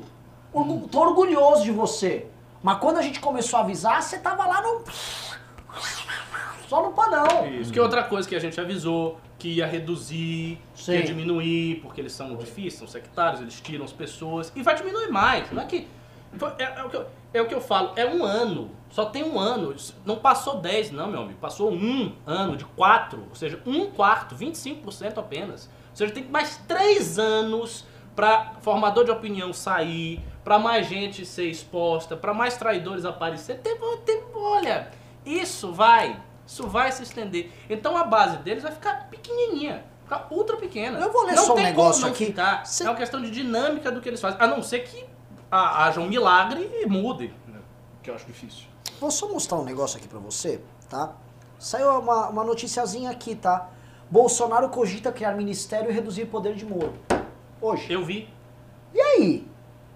Acho que No não tinha- momento que ele e seu clã familiar estão se enfraquecendo por um tema é, Eu acho que é ligado à corrupção, estupidez. ele vai querer Estupidez total. Pra quê? É porque quem conhece, assim, quem eu tô acompanhando o Moro, a real é o seguinte, a gente é muito respeitoso com o senhor Moro, né? Pra mim, o Moro vem se mostrando um homem muito fraco. O Que Moro não vai isso? fazer nada. Não, não, não, Não, não, não, não, não, não, não, não, pera, deixa eu terminar a frase. Deixa eu molhar o bico, senão tem um recorte. né? Tá. O Moro vem se mostrando muito fraco na condução da própria imagem dele, se colocando como um cara menor do que de alguém que é menor do que ele. O Moro, ele é um esteio ético nesse governo e ele poderia muito bem estar numa posição e falar, opa, isso aqui tá errado, isso aqui tá... E o Bolsonaro não teria nada pra fazer. Absolutamente nada. Aí do Bolsonaro, atacado por escândalo de corrupção e vir querer se meter com o Moro. Quer dizer, com o filho queimado, ele vai lá e tira... Moro, isso aí é comunista! Aqui... Bolsonaro tem dois caras hoje que conforme ele cai a imagem dele, os dois caras vão se tornar colossos ao redor dele. Um é o Paulo Guedes, outro é o Moro. E a minha crítica ao Paulo Guedes e o Moro, que esses dois podiam botar a mão um no ombro do Bolsonaro, o outro no outro, assim, manda o teu filho calar a boca. Ô Bolsonaro, pá, tira esse vai entrar o retardado. Ô Bolsonaro, você vai realmente acabar com a AF? Era o que esses caras tinham que estar fazendo, porque é o seguinte, dá pra ter um, um governo andando e um Brasil andando, se esses dois forem mexendo os pauzinhos ali naquela... Tava tão ruim, que só do Moro melhorar os índices de violência, a gente tem um- algum crescimentozinho, que é, não é nada demais, não é nada, a gente não vai pro primeiro mundo, a gente continua sendo uma bosta de país de terceiro mundo, sem nenhuma perspectiva de mudar a sua própria condição, mas é o seguinte, tava tão ruim que já é uma puta de um alívio. Agora, eles podiam se impor. Agora é o momento desses caras se imporem. Se imporem, se impor. Se impor. Sim, Não sei se eles se impuserem. É, eu não sei. Eu não sei, não sei, É, não sei. não sei. Não, agora eu acho o seguinte, é, essa coisa de criar, se ele for criar um outro ministério, for tirar poder do Moro e tal, isso é uma batalha que o Moro ganha sem precisar falar um A. Porque ele não vai falar nada, porque ele tá omisso. Mas ele nem vai precisar. Porque, veja, ele criar um ministério para tirar poder de um cara que é símbolo da luta anticorrupção, como você falou, no momento de escândalo de corrupção, a primeira coisa que vai ser colocada por todo mundo é tá fazendo isso para se livrar da corrupção. Sim. Tá com medo do Moro denunciar. O Moro deve ter dito que ia denunciar. Aí o Moro não vai falar, não, vai ficar quieto.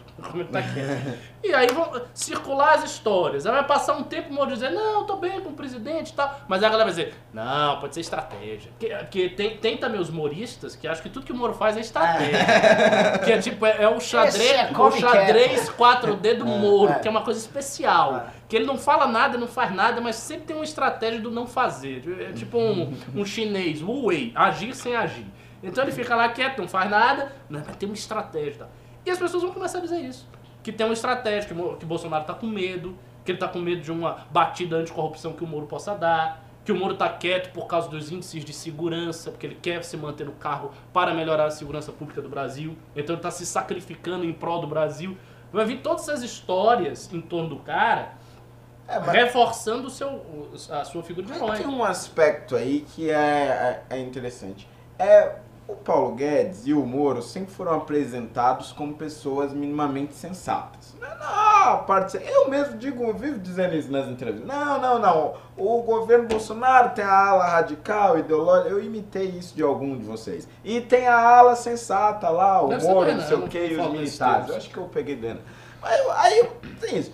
Só que a questão é, com todos esses erros, com todos os equívocos, com essas denúncias de corrupção envolvendo o, o Flávio Bolsonaro, com todos esses erros estratégicos grotescos, por que, que essas pessoas sensatas, com uma reputação, assim, além de ilibada, né, uma reputação respeitada na academia e respeitada ah, ah, no- nos seus respectivos meios, seja o meio jurídico, seja o meio econômico, por que, que essas pessoas continuam ali? Eu tenho é, a leve impressão de que no caso do Guedes, você tem ali uma pessoa com um desejo muito grande de ficar para a história como alguém que fez grandes transformações econômicas. Exatamente. Então, eu sou o sujeito que fiz a reforma da Previdência, eh, que levou adiante uma grande reforma tributária, que transformou o país em um país muito mais liberal e tudo mais, e em detrimento dessa missão, ele aceita de tudo. Aceita de Carlos Bolsonaro a rachadinha do Queiroz. E do outro lado, no Moro, eu não consigo encontrar outra explicação para este silêncio quase que ensurdecedor, a- a- apesar dessa, a- dessa diminuição da figura dele que o, que o Bolsonaro acaba trazendo, a não ser um combinado de que ele seja indicado ao ministro do STF. Porque eu não enxergo outra possibilidade. Porque qual é a grande medida que ele pode fazer enquanto ministro da Justiça? Não vai ter, vai ter a redução do- da criminalidade, tal, não sei o que, etc. Mas a, a, a vitalicidade do cargo viria dentro do STF, onde ele consagraria ali a sua carreira de juiz e, de certa forma, poderia consertar um pouco da imagem negativa que ele pegou para si quando aceitou o cargo de ministro da Justiça. Acho que a única coisa que, no caso do Moro, pagaria o desgaste que ele está tendo agora. Você leu o meu pensamento, porque eu tenho exatamente a mesma opinião. Eu acho que o Moro está fazendo isso porque ele quer ser, ele não quer ser presidente, a meu ver, ele não quer ser ter um, ser governador, nem nada disso. Eu acho que ele quer ser indicado ao STF. E ele sabe que o único presidente que o indicaria ao STF é o Bolsonaro. Ninguém mais. só o Bolsonaro. exato. Então, assim, ele não vai destruir a relação que ele tem com o Bolsonaro, tornando-a insustentável e obrigando a ele dar um gesto de sair. Porque assim, se ele fosse sair a público dizer que tem corrupção no governo, ele teria que sair do governo. Porque não tem como o cara dizer, tem corrupção no governo, mas eu vou ficar. Então, você é o que? Conivente? Você é co- complacente com a corrupção? Então, assim, qualquer declaração dele no sentido de acusar o governo de algo grave implica em ele sair do governo. E ele ser ou uma alternativa eleitoral ao governo, ou ser um crítico literário, digamos assim, uma figura de opinião para criticar o governo. Só essa. Então, se ele vai fazer isso, ele vai sair do governo. Por que ele não quer sair do governo? Em termos pessoais, assim, ambição pessoal do cara, tentando especular. Acho que é porque ele sabe que o governo Bolsonaro é o único que pode indicá-lo ao STF. E ele no STF não precisa se preocupar com política, porque ele não é um cara muito político. Então lá dentro do STF, ele fica tranquilo, porque ninguém pode tirar o cara. Né? Então ele vai, vai ficar lá. E ele é jovem, então ele vai ter tempo para ficar dentro do STF, vai poder votar do jeito que quiser. Quando a direita passar, ele, não- ele não vai ter mais que falar nada de direita, porque também não é um cara muito de direita, né? essa é a verdade. Né? Os caras endeusaram ele, mas Moro ideologicamente não é um cara de direita. Então ele vai ter essa tranquilidade. Isso ele. O Paulo Guedes é a mesma coisa. Eu acho que o Paulo Guedes não vai largar a rapadura de jeito nenhum, porque ele quer fazer as transformações econômicas. Com uma ressalva. Eu não acho que o Paulo Guedes tenha a mesma mentalidade do Moro nesse aspecto. em termos de sensatez. Eu acho que o Paulo Guedes se aproxima muito do Bolsonaro. Sim. O Paulo Guedes tem um temperamento explosivo. Paulo Guedes é um cara mitador, é um cara que gosta de, de, de falar grosso com todo mundo. Rancor. E, ran- rancoroso. Por exemplo, a- aquela coisa que ele falou pro pessoal do Sistema S. Aquilo ali foi emblemático pra mim. Que o pessoal foi fazer uma pergunta, "E vai cortar 50% e se falar muito vai cortar tudo. Sabe? Ele foi Ele não cortou nada, né? Pois é, mas ameaçou. Ele disse que ia cortar 30 e se falasse muito era 50 shh, caladinho. Sim. O negócio lá do, do Mercosul, que ele disse, ah, Mercosul não serve pra porra nenhuma. Tá no então, assim, Mercosul. e- ele tem essa, essa explosividade verbal que o Moro não tem. O Moro é um tipo realmente discreto, É, omisso e tal. E não acho que vai sair porque ele também sabe que nenhum outro governo colocaria na posição que ele está. Essas figuras, ao contrário, por exemplo, do Meirelles. Meirelles é um cara que já, já tem aquela... O lema dele, chama o Meirelles. É um cara, assim, muito do establishment. Profundamente do establishment. Então, outro governo, por exemplo, se o Luciano Huck subir, é possível que o Luciano ch- chamasse o Meirelles. Sim. Ou se- o é- Arthur Arminio, esses caras. e esses caras sempre estão aí. Mas o Moro não é assim e o Guedes não é assim. Então a oportunidade que os dois têm é a oportunidade do governo Bolsonaro. Eu poderia dizer que o, o Meirelles e o Arminio são meta-burocratas? Se acima do sistema. É, pois é, pois é. Não, eles não param acima do sistema. Eles param no sistema. Eles não param acima de um político específico. Sim, sim. O Guedes e o Moro param acima do Bolsonaro. Eles foram colocados pelo Bolsonaro. Se não tivesse Bolsonaro, eles não iam ser colocados. E com outro cara que venha, não vai ter Guedes e não vai ter Moro. Imagine, quem vai botar o Moro? Só se for um cara lavajateiro, Um Álvaro que Dias. uma coisa assim, ou até talvez o Hulk, pra, pra acenar pra esse pessoal de classe média, diga, não, eu tô com o Moro, não sei o quê. Se não for um perfil muito específico deste, ele não vai estar mais na condição que ele está. Maravilha. Vamos ler alguns pimbas aqui. Só lembrando, pessoal, eu preciso que vocês levem essa pilha de livros. Só pegaram alguns aqui. Eu preciso 10 livros. Compre pra dar pra aquela sua prima. Eu não falei, ô Neide, sua sobrinha é lésbica. Sabe aquele tiozão? Compra pra dar pra sobrinha dela que ela vai mudar de ideia. Que isso aqui é literatura boa, texto bom. Bora Vamos pros lá, pimbas? Ó, Julien Garcia, 54,90.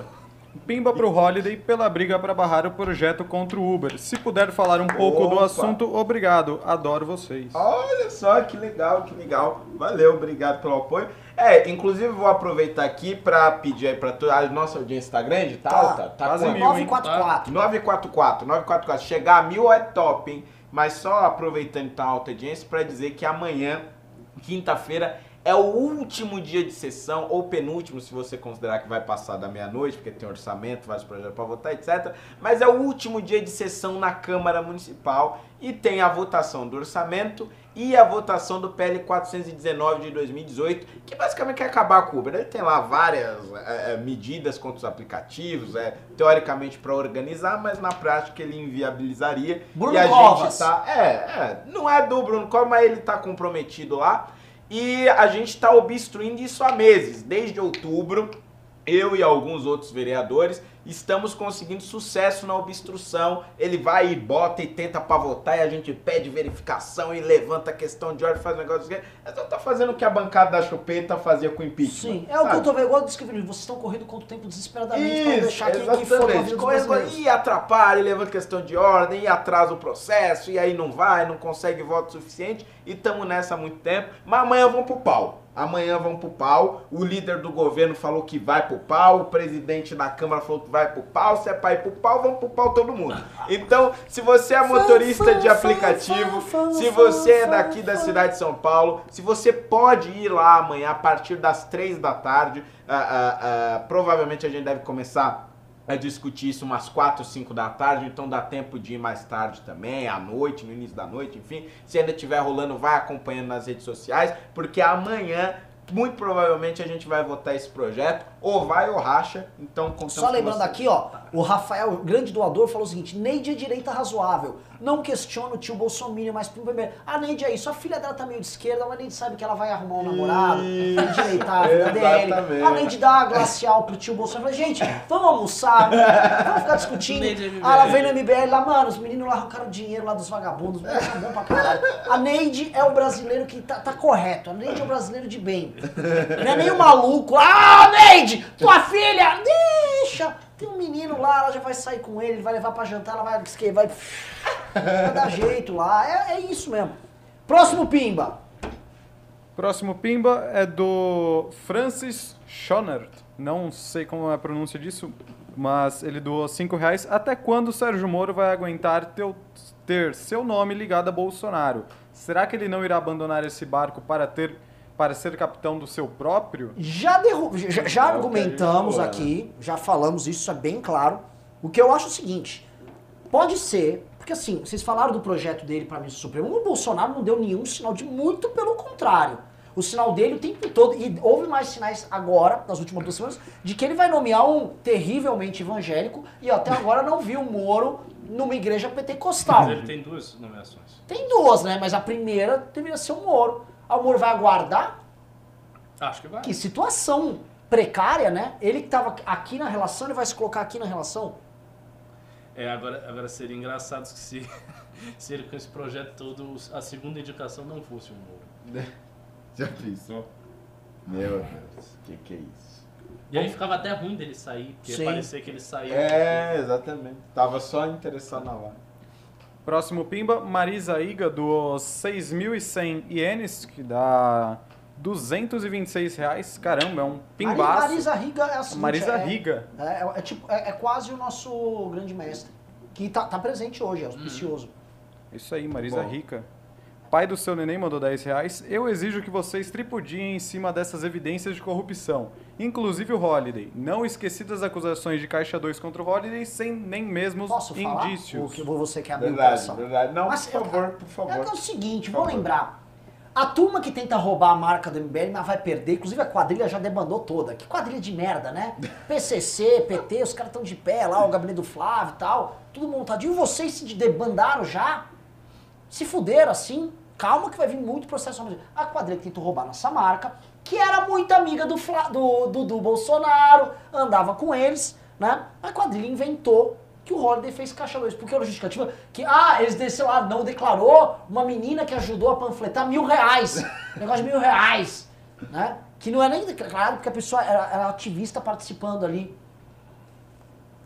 Dudu Bolsonaro foi, Holiday fez caixa 2. O Holiday fez... Ah, Meteu o cacete. meteu o cacete, né? O Playboy, né? Que inclusive não tá aqui, voltou agora pro Brasil, tem que voltar correndo. Playboyzinho foi lá fazer o ataque, né? Porque é, é arrotando o moralismo. E aí, não vi falar do irmão.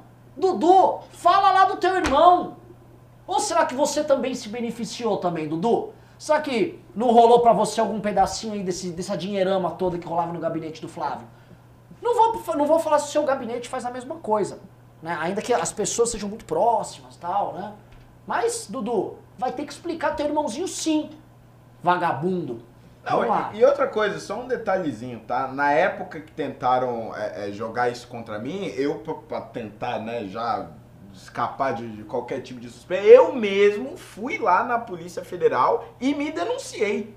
O Flávio Bolsonaro tá há tempos aí tentando impedir o MP de investigar ele. eh, Ou seja, tá tentando fugir da investigação. Nem ser investigado ele quer, porque obviamente quem não quer ser investigado tem algo a esconder. Eu ainda fui lá me denunciar, né? É isso aí. Próximo pimba do pai do seu neném mandou 10 reais. Ah, isso daí eu já acabei de falar. Vinícius Ribeiro, 2 reais. Renan, falaram do Carmelo foi algo épico. Não foi. O, o, o seguinte, o lance do Carmelo, eu gosto dele. O menino que saiu, saiu, deu, deu uma xingada lá na gente, mas é da vida. Entendeu? A vida ensina o seguinte, cara, não existe esperto de curto prazo o tempo todo.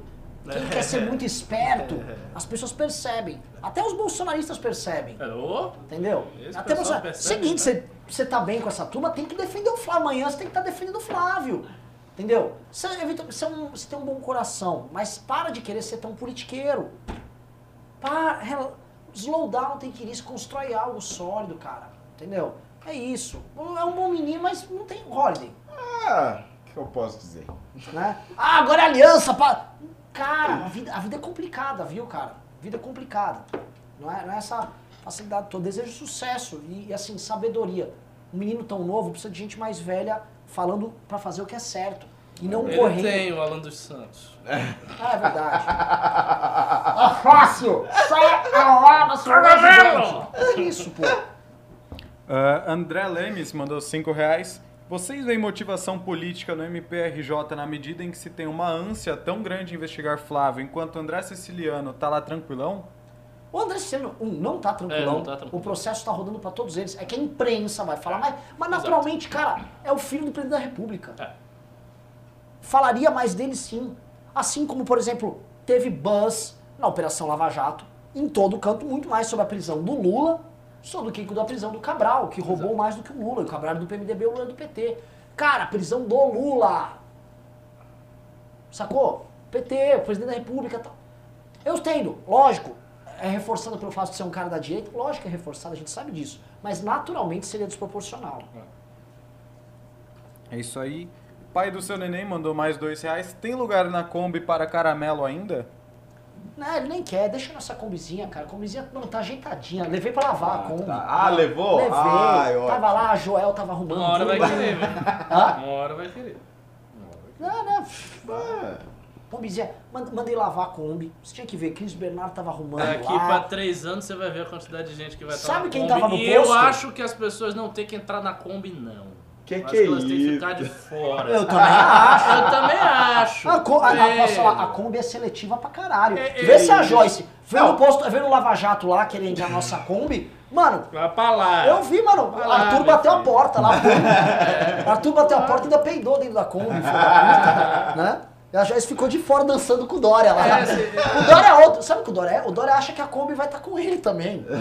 Tadinho. É, Esse, esse oportunismo desbragado, sem, sem limites que as pessoas têm, é um negócio. É isso que. Na verdade, você quer saber o que matou a direita? É isso. Esse oportunismo visceral, que as pessoas não olham nada, elas só querem saber da sua oportunidade, se agarram lá como um carrapato.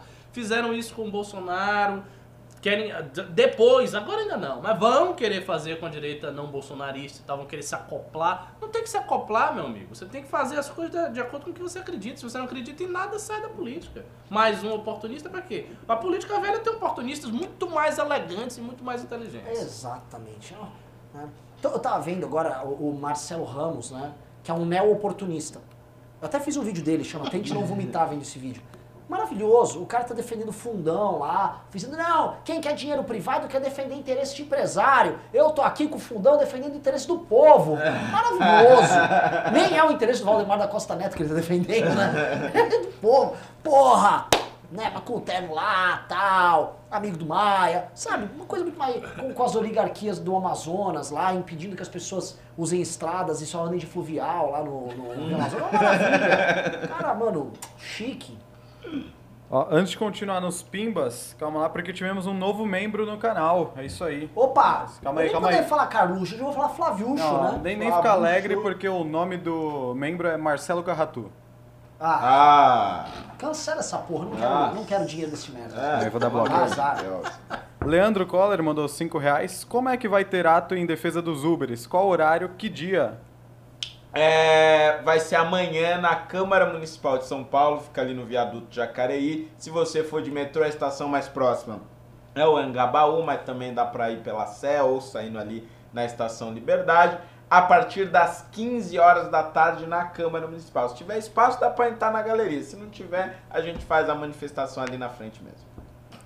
É isso aí. Amanhã. Só pra amanhã. responder um cara que tá me xingando aqui bastante, o tal de Raí. Ninguém gosta de gente arrogante. Se o Renan estiver pensando em se candidatar, mesmo pra vereador, pode tirar o cavalinho da chuva. Moleque arrogante da porra parece que não transa. Ô, Um, não transo, obviamente todo mundo sabe que eu sou broche, tenho, tenho grandes problemas nessa área. E dois, eu não pretendo ser candidato, eu vou, vou ser arrogante pra caralho, principalmente com você, que ostenta o nome do nosso grande Raí, atacante, camisa Raí. 10 do São Paulo. Opa, São mas só Paulo. fala bosta. O Raí era camisa 10, mano, ele não era gado, não. Bons tempos, bons tempos. É isso aí. Pai do seu neném mandou 10 reais. Não tem nada de errado na origem do dinheiro do Flávio. Sonegar é um crime pequeno. A origem desse dinheiro está provavelmente na habilidade dele como vendedor de imóveis. O Queiroz era um grande vendedor de carros. É. Habilidade empresarial, por que não? É, mano. Igual o Lulinha também, né? O Lula ainda tá falando que o Lulinha ele foi um sucesso nos negócios. Estão falando? O Lula tava agora justificando. Né? Mas você percebe, né? Eles não podem ser talentosos? Cara, o Bolsonaro também acha os filhos talentosíssimos, né? Ele falou, ganhei por causa do Carluxo. O- o- você vê como é que é, né? Os dois estão encrencados nesse instante com o filho, porque andou as coisas do Lulinha, andou o processo contra o Lulinha. E, o, e a, a justificativa lá do Lula foi: não, ele é talentoso mesmo. né? Só que você vê, o Lula era um tráfico de influência junto com a Oi, que teve grana, pá, babá. Daí veio o Daniel Dantas. O pessoal vai lembrar, o Daniel Dantas era um Esquema problemaço. grande. Era um É, esquemão. E ele botou o filho dele lá com a Game Corp, aí virou sócio. Ali o do outro não era o gabinetinho. São, são categorias diferentes, mas a alma é a mesma. É isso aí. O cara não pode nem ficar rico com uma Copenhagen, o pessoal fica inventando história aí. Rafael Jol mandou, caralho, um pimbaço aqui de 100 reais. Pimba do Peru aprovado. Continue com o excelente trabalho. Todos nós contamos com vocês para quebrar esse sistema viciado. Valeu. Opa, é nóis, hein? Tamo junto. Piruzão. É isso aí. Próximo pimba do Alessander Mônaco, caramba. Um pimbaço também de 200 reais, um pimbaço amazing por esse ano que conheci vocês. Vou ficar com saudades no recesso, mas continuamos trabalhando. Hashtag amazing, boas festas, meus queridos. Meus queridos. Ah, Amazing, né? Fofo. Sempre alvissareiro, sempre venturoso, sempre bem Venturoso. fazejo. Eu não consigo imaginar o, o MBL sem Alessander Monaco. Tipo, antes ele diz que ele conheceu esse ano. É estranho, pensar Estranho. que vários anos antes não tinha. Estranho. Mas outro dia você estava explicando sobre teologia islâmica, né? Que a, a- de certa forma é, todas as tradições antes da chegada do profeta estavam meio que válidas ali e tal. É. É A igual- gente admite o ciclo profético Ah, completo. e a gente admite o ciclo de Alessandro. Antes dele chegar, de alguma Tinham maneira. vários profetas que diziam o maior profeta chegará. E assim- o maior tá chegando. E Aí ele tá um. Assim, a, tudo que eu ouvi de bom ali, de certa maneira, estava sendo conduzido para ele. É. né? Será que ele é o selo da profecia ou haverá um Alessander Mônaco 2.0? Eu acho difícil. Eu acho difícil. Aí você tem, por exemplo, pô, Manu Cameira vem junto.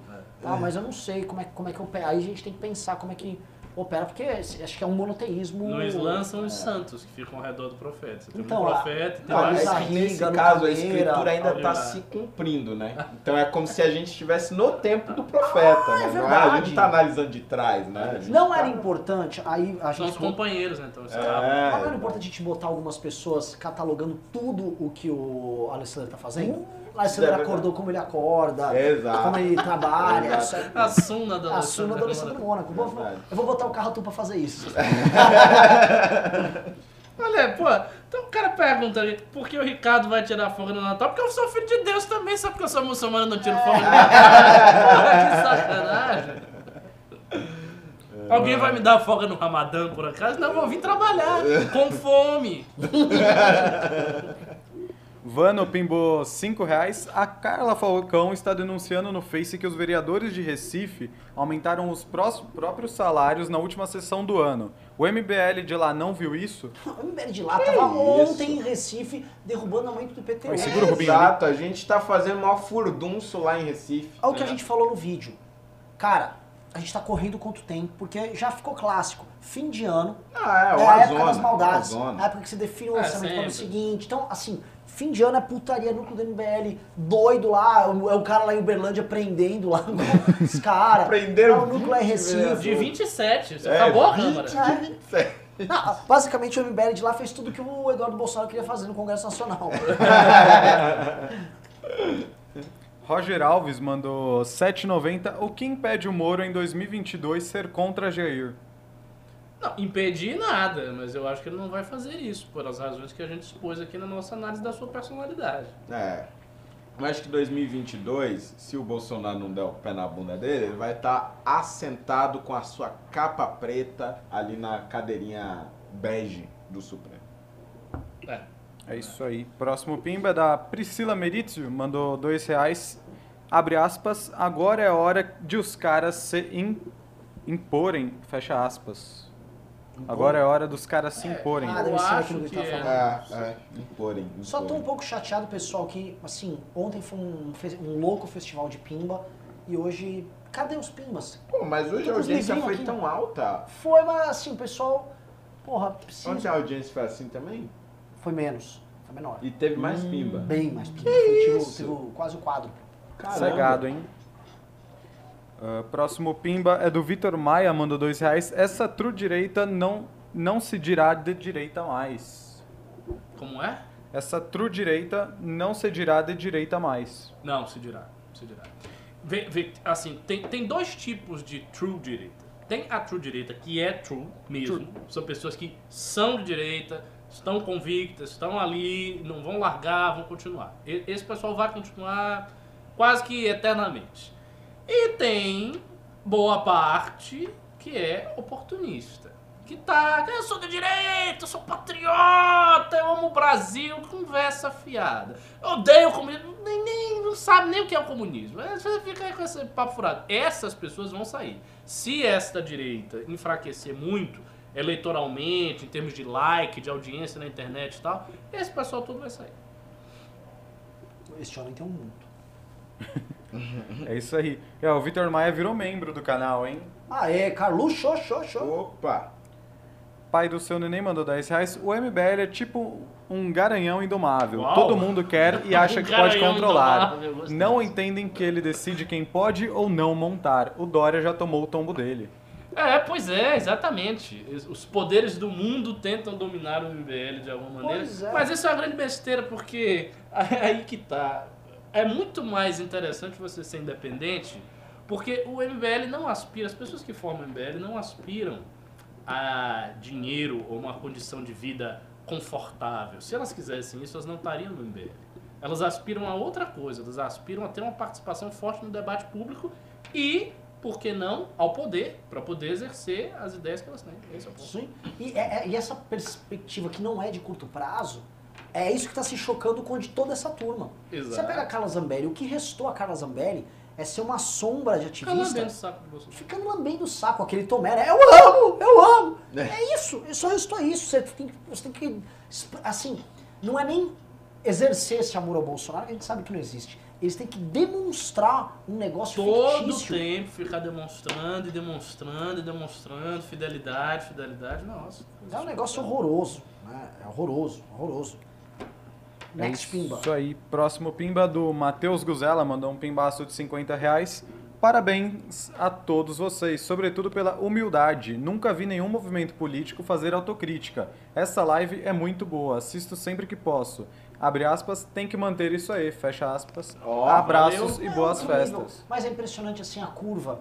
Final do ano, as pessoas já entendendo. É, pois é. É. Assim, Não, eu tenho que admitir que, que vocês estavam certos. é, né? Mas Assim, o Ricardo é sábio, eu sou o puro.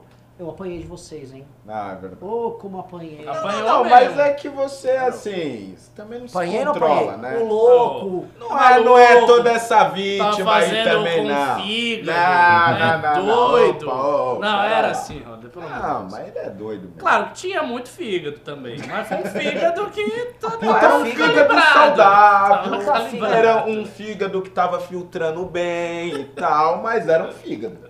Era Puta de um fígado. É um fígado pra você fazer aquele bife cebolado. não fígado. tinha, não tinha cirrose e tal. Ah. Victor Maia mandou mais 5 reais. Poderiam falar sobre o Zema? Abraço pra vocês. Eu sei que ele tá falando, foi engraçado. O Zema tá governando lá e vendo que o mundo, assim, o mundo é complicado. Aí ele falou assim: pra fazer a economia crescer, o governo vai precisar gastar mais, sim. Não, ele não keynesianou. falou. Não Keynesianou. tem jeito, pô. O cara porque é a realidade. Não, isolando, deve ser né? fake news. Não é, não é. Ele, Ele é falou. do novo, velho. Mas ele Ele vai falou. fazer o quê? Mas ele não interessa o que ele vai fazer, ele não precisa falar. Ele não falou, imagina. Ele falou. Falou, falou. É, Assim, é tipo assim. É o título da entrevista dele. Meu é Deus! isso. É. Tipo, o Estado precisa não vai crescer se o Estado não gastar. Ele falou um negócio que é é complicado porque é o seguinte: a gente tá. Já tem que ensinar o Arthur a falar essas coisas logo antes, assim, pra deixar o pessoal tranquilo, pra ele não chegar lá e dizer, não, vamos cortar metade da receita aqui de São Paulo, vai todo mundo Nós temos flutuar." que Calma. entrar, porque nós somos liberais pra caralho e tal. Mas é o seguinte, a gente tá tomando essas medidas de. é, são anti. Não, anti São medidas de, de fim de ciclo, né? Um ciclo de gastança. E por enquanto, assim, povo tá sofrendo. A gente tá desde 2016. ama- Ano que vem é 2020, cara, a gente não resolveu. Não é que resolveu. A gente não saiu da. A vida tá uma merda ainda pras Ah, pessoas estagnada. tá Ah, estagnada, empresa não produz mais e tal. O Obama, quando teve a crise de 2008, ele adotou a política de pff, aumentar gasto e o senhor Donald Trump manteve. Pois é, verdade. E é o seguinte, tá lá, tá. Ah, vai ter consequências pra frente. Cara, eu não, eu não sou economista, não manjo de piroca nenhuma. né? Mas o fato é, por, tendo em vista que nós temos, temos um debate público, um debate político sério, se não rolar crescimento político, ainda mais com esse monte de cagada, pode ser que a esquerda volte mesmo. E aí você não entregar um crescimento econômico, eu não sei. É complicado. Cara, só que é o seguinte, liberal vai ver e vai falar que a gente é cirista. É, vamos falar que é socialista, não sei o que, não sei o que. Mas assim, se o cara é do novo e ele está fazendo isso, é porque ele viu a situação na prática.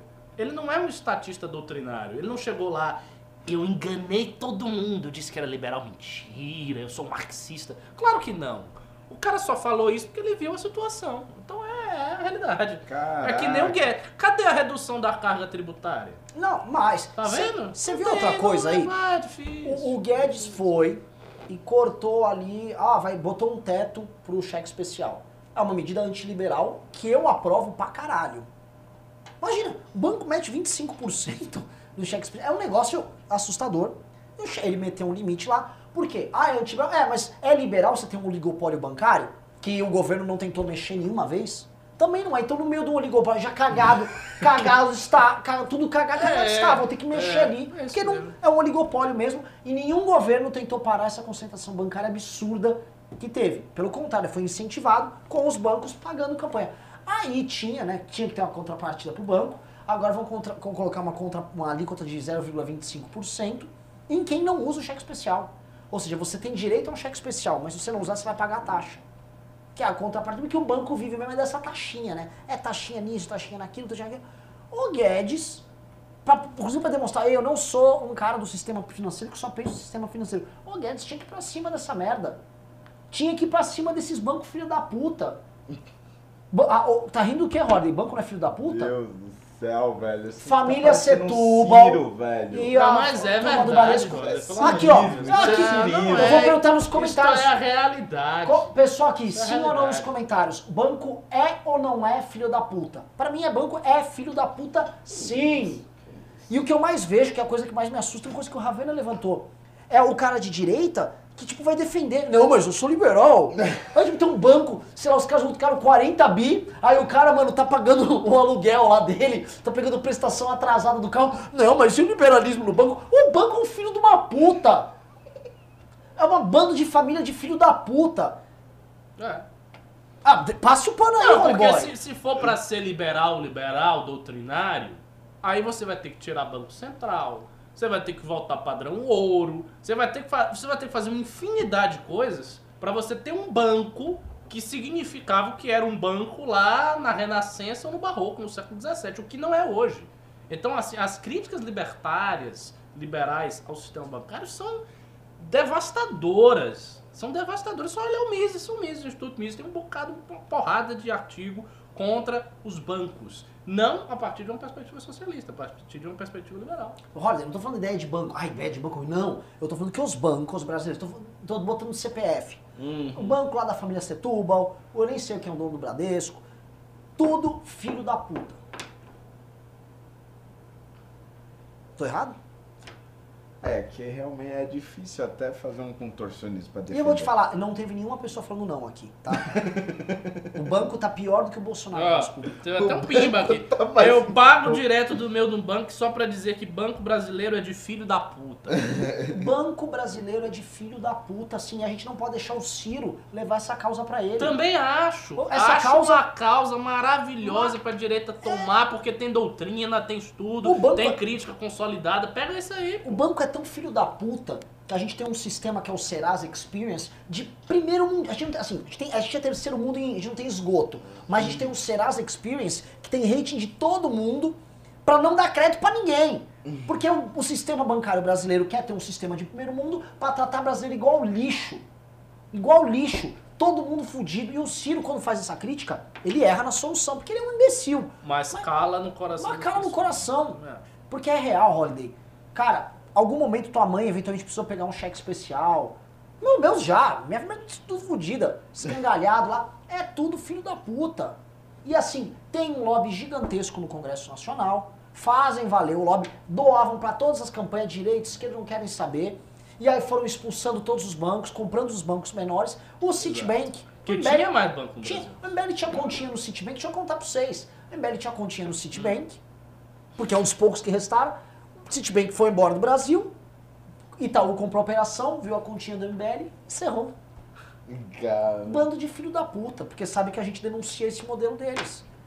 E aí vai deixar pro Ciro, esses caras estão tendo assim, Brasil não, Brasil cresce 0,2%, Itaú tem recorde de lucro. Que porra é essa, velho? Você tinha que destinar, sabe quando pinta água suja? Quando você vem com. É, é ali que você tem que jogar, odiar esses caras. Eu tenho É vontade de verdade, jogar a verdadeira, bomba é a verdadeira elite do Eu Brasil. prestei atenção em banco, pra falar a verdade. Mas preste, porque é a verdadeira elite do Brasil quem manda. Na época de Dilma, não é nem esse É. crescimento. Na época de Dilma, quando o PIB estava entrando em recessão, entrou em recessão, 3,6, o banco estava lucrando. Eu não me lembro, não me recordo do banco não ter recorde de lucro nos, nos últimos anos. Tipo, recorde, não é lucrar um pouquinho, é recorde, depois recorde, depois recorde. Isto não pode ser normal. Não é possível que isso seja normal. Quer dizer, a economia toda vai pro buraco e o banco tem recorde de lucro? Então, como é que pode ser uma coisa dessa? Algu- Alguma coisa tá errada, ou não é? Esse- tipo, intuitivamente, uma pessoa sem nenhum grande conhecimento da economia enxerga que se a economia toda está indo pro buraco, mas tem um setor que está lucrando em cima de tudo, sempre esse setor está muito, ultra bem posicionado e essa posição não pode ser natural, né? É Não, decidi. Saiu uma matéria agora, é, os Faria Limers, Faria Limers, sei lá, foi capa da Vejinha, contando da região, as pessoas ganham mais em São Paulo, que vivem. Eles estão vivendo um mundo à parte. É um mundo do mercado financeiro. É um mundo à parte da economia real. Os caras que se inscreveram agora, os, cinco, os quase 10 mil empresários que se inscreveram no site do, bolso, do, do MBL para não ser preso por pagar dívida de CMS, né? Esses caras são da economia real, estão desesperados. Enquanto a- um, um mundo paralelo está rodando ali. É um, é um mercado paralelo, vivendo de hiper, hiperalavancados. E- Por exemplo, ah não, agora todo mundo faz a, a piada nisso aí, é vara, vi- via, va- sei lá, via varejo, compre ações, tá bombando, porque eles estão vendendo. Estão vendendo o quê? Produto feito fora do Brasil. Isso não está se refletindo na cadeia. Então o cara bomba lá na bolsa, mas o, na ponta ninguém está tendo emprego, nem está comprando. O que está acontecendo, irmão? Tem um deslocamento da isso. realidade. É, tem um deslocamento Loucura. gigantesco. E a gente já via antes. eu- quando teve a crise de dois, eu tenho muita. Eu tenho muita conhecimento de causa dessa merda. Banco Safra, banco mais de filho da puta que tem. Quem conhece o Banco Safra é um banco de filho da puta. O Banco Safra, quando veio a crise, em 2009, 2010, eles, eles cediam crédito. Existe uma coisa que chama capital de giro, quem está assistindo aqui sabe como é que funciona. Capital de giro, sim, você tem um fluxo operacional de dinheiro que vai, entra, sai. As empresas tinham, usavam o crédito do banco, era um crédito corrente. Você usa um pouco, no mês seguinte isso libera mais crédito, você usa mais, faz parte do game, é igual o governo federal que é obrigado a rolar dívida. O Banco Safra viu a crise, aí ele pegou e fez assim: bom, muito fácil, eu estou lucrando muito, então eu vou retirar minha exposição. O que é essa exposição? Ele no dia seguinte cortou o crédito de todo mundo, o cara que tá pagando ele. Então, só vou tirar e eu vou, foda-se, eu posso ganhar dinheiro com outras coisas. E ele quebrou milhares de empresas. Milhares no outro dia, só que ninguém via, não, a Dilma tá bem, não sei o quê. E foi quebrando, 2011, 2012, todo mundo. E quebrava, e quebrava, e quebrava. Entendeu? E aí quem você ia apelar? Não tinha, não tinha outro banco pra apelar. Ah, porque eles foram comprando, comprando, conjuntando, juntando e virou um oligopólio. Que nem gerente de banco, você não pode nem reclamar pro gente de banco, tem que não tem mais gerente, agora é uma máquina que te atende. Meu A gente é Deus. gado de um sistema de filho da puta. Ó, Renan, mas aí eu acho que até eu consigo passar pano também. Quem, quem garante que o Queiroz, na verdade, só não queria sair desse sistema aí? sacando por 11 Puta anos. Caralho, o Queiroz é um herói, velho. Gabinete do Flávio Por sabia de tudo. Isaac, É um gênio. O Queiroz tava denunciando esse É, esquerdismo. tá, tá? Caralho. Olha só. Isso aí, bora pro próximo Pimba, que é do pai do seu neném, mandou 5 reais. Por que tem cristão que aponta a suposta incoerência dos outros em comemorar o Natal, quando a data em si é baseada em festa pagã? Não, é, de fato é baseado em festa pagã, mas é cristianizada. É totalmente cristianizada já há muito tempo. E isso é natural. A, a, a religião vitoriosa, ela absorve os elementos da religião mais, mais antiga.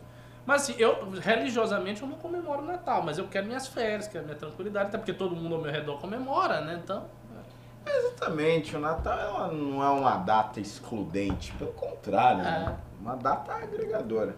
Vamos lá, vamos matar os pimba aí. Isso Tô puto, não compraram o livro. Eu, eu, eu empilhei isso aqui hoje, ontem comemorando, ontem, meu, cheguei, vendi 10 livros no News ontem. E aí fazem isso comigo. Obrigado. Vou fuder os bancos pra vocês sim, fique tranquilo. Suzana Matos mandou 5 reais, não disse nada, valeu Suzana. Obrigado. Leandro Coller mandou 5 reais. Eu pago direto no meu Nubank só pra dizer que Banco Brasileiro é um filho da puta. Foi lido. Leandro Coller mandou mais 5. Nubank é uma fintech paulista, não um banco brasileiro. Joker não dá ponto sem nó. É isso aí. Vitor Maia mandou 10 reais. Odeio Santander, um lixo. Renan, certíssimo. Renan tinha que ser um maestro da direita, sempre fazendo críticas sensatas. Defender banco é jogar contra a direita o liberalismo, queimar o filme com o povo. É lógico. Exatamente, não tem nada de liberal. O oligopólio não é liberal, o sistema não é liberal, abandono padrão ouro não é liberal, criação de dinheiro do nada não é liberal, não tem nada de liberal. Valdir Castaldelli Júnior mandou 50 reais. Quem, pagar essa cau- Quem pegar essa causa de trazer para a realidade esse paraíso bancário brasileiro vai ganhar meu voto eterno e de muita gente. Hashtag Vai. banco tudo filho da puta. Eu tô Essa falando- pauta valeu meu pimba. Abraço Holiday, Ricardo e Renan. Você tá vendo? Sério, né? é uma bola redonda que as pessoas não estão chutando. Só quem, só quem fala disso de forma sistemática é o Ciro. Então ele fica nadando na causa, sem outras figuras pra falar. Aí vem o Ciro, vem aquele Eduardo Moreira, que foi É. banqueiro. E você sabe que vai rolar, uma hora vai colar. Exato. Ninguém aguenta. Como é que é? Ah, os juros mais altos da história tá ver o spread. Você sabe o que é spread? Não, não. É que esse eu também não sabia, tu não tem nenhum demérito. Spread é o seguinte, você tem os juros que o governo, o banco capta o dinheiro com o governo. Aí o spread é um nome chique pra falar que tem os juros que ele põe em cima pra emprestar pra você. Ah. O spread do Brasil é o mais alto do mundo. Ó, que legal. Eles são muito legais, né? Então sabe o que eles fazem? Os juros baixou, ele, pô, vou ver meu spreadzinho aqui. Como só tem outros três bancos pra ele concorrer, ele fala, ô, você vai quanto? Eu vou. Então fechou todo mundo junto, tá fechado, é nóis, time! E você não tem pra onde correr. Aí, já vão lembrar, então capital de giro é caro, poucos bancos pra fugir, o empresário fica sem dinheiro, aí, aí ele atrasa o ICMS. Atrasou a data do ICMS, o que acontece? Ele é preso. Cadeia. Só que aí tem liberal. Ah, o MBL tá reclamando disso? é, o, é o mongolá, que é o famoso que é esquerda ou o pobre de direita. né? Que é o cara, tipo, mano, o cara, mano, tá, tá, mano, tá andando de busão lá. Não, não, não. Puta que pariu, mano. Aqui é reacionário, tô defendendo o banco. Puta otário. Não pode, não pode ser otário assim. É isso aí. Naldo L. Santos mandou 5 reais. Banco é filho da puta. Taxa de retorno de investimento cai a quase, me- a quase zero e as taxas de, inve- de empréstimo continuam igual a Selic quando era 13,5 ao ano. Pois é. Mas veio o lucro dos caras. É incrível que todos os pimbas agora são sobre banco. Você vê como as, as pessoas Caralho, odeiam. velho! É porque, é porque você é muito jovem. Acho que você não, tem, você é não teve esse, vida velho? profissional de lidar com o banco, você não sabe como é ruim. É uma coisa horrível. As pessoas que têm que lidar com isso, Meu elas Deus, odeiam. Ninguém velho. gosta. Ninguém gosta. Que surreal. É, saiba disso. Comece a falar desse assunto, você vai ver como você Mano, se eu soubesse, eu tinha ido pra CPI da Câmara Municipal da Dívida Ativa, que, assim, encurralou os bancos de uma maneira absurda, porque eles tinham sede em outras cidades, né, pra não pagar o ISS aqui. Ainda tem. E aí... Não, tem manobra fiscal pra caralho. E aí, e aí trouxeram o presidente do Safra algemado, aí o outro entrou com mandado de segurança pra não ter que depor na CPI, aí perdeu, aí foi humilhado na CPI e tal, e os vereadores lá nadando, e eu não entendendo, mas por que caralho Mas é, essa ó, raiva ó, toda? Presta Não perca nisso. mais essas oportunidades. E eu vou falar um Eu negócio. recusei a vaga na CPI, eu falei, não, eu vou lá ficar perseguindo. Some daqui, Rory. É, Coisa de esquerdista? Comuna? próxima vez persiga com gosto, cara. Persiga. É, é o seguinte, é, é, existe um ditado machista muito antigo lá em Portugal, vou repetir o ditado, obviamente é um ditado deles lá, tal, portuguesado, mas a gente adapta pro banco. Existe um ditado de vila, de vilarejo, que do marido que bate na mulher, que ele fala, todos os dias bato na minha mulher. Não sei porque bato, mas ela sabe porque apanha. É um ditado machista deles. Troca essa coisa machista por um banco, tá? Bato todo dia no banco. Eu não sei porque eu bato, mas ele sabe porque apanha. É isso, siga essa máxima. Siga essa máxima. É isso aí. Próximo pimba do Anderley Pastrelli mandou 10 reais. Banco é banco porque tem espaço para ser banco. É o banco pelo banco, para o banco e apenas o banco. E, se possível, sem concorrência. Dinheiro no Brasil é, é monopolizado e não pelo governo. Praticamente isso. Caralho. Difícil esse pimba, hein? Pai do seu neném mandou 10 reais. Querem foder os bancos? Vão na agência e peçam para mudar o seu pacote de tarifas, serviços para serviços essenciais. A maioria não pagaria nada de tarifa se usasse essa opção. Eu posso contar mais? É que assim, eu, tô- eu tenho- eu odeio banco, né? Se não for problema pra vocês. Eu tava com o pessoal da Junta um bancada do banco um agro fiscal lá, né? na frente do Renan. Tava a bancada do agro, que nós, assim, nós defendemos o produtor rural pra caralho no MBL. O agro, que é o único setor organizado capaz de peitar esses filhos da puta, fizeram o que tinha que fazer. Eles viram o seguinte, eles são muito dependentes do Banco do Brasil, que libera ali o financiamento agrário. Aí vai o Capial, um cara no interior de Goiás, um cara no interior do Rio Grande do Sul, um cara no interior da Bahia. Ele vai no banquinho, eu tô falando do agricultor pequeno, né, que o grande já tem um cara que pega lá, ele tem um departamento financeiro que cuida disso. O pequeno vai lá pegar o crédito agrícola pra ele.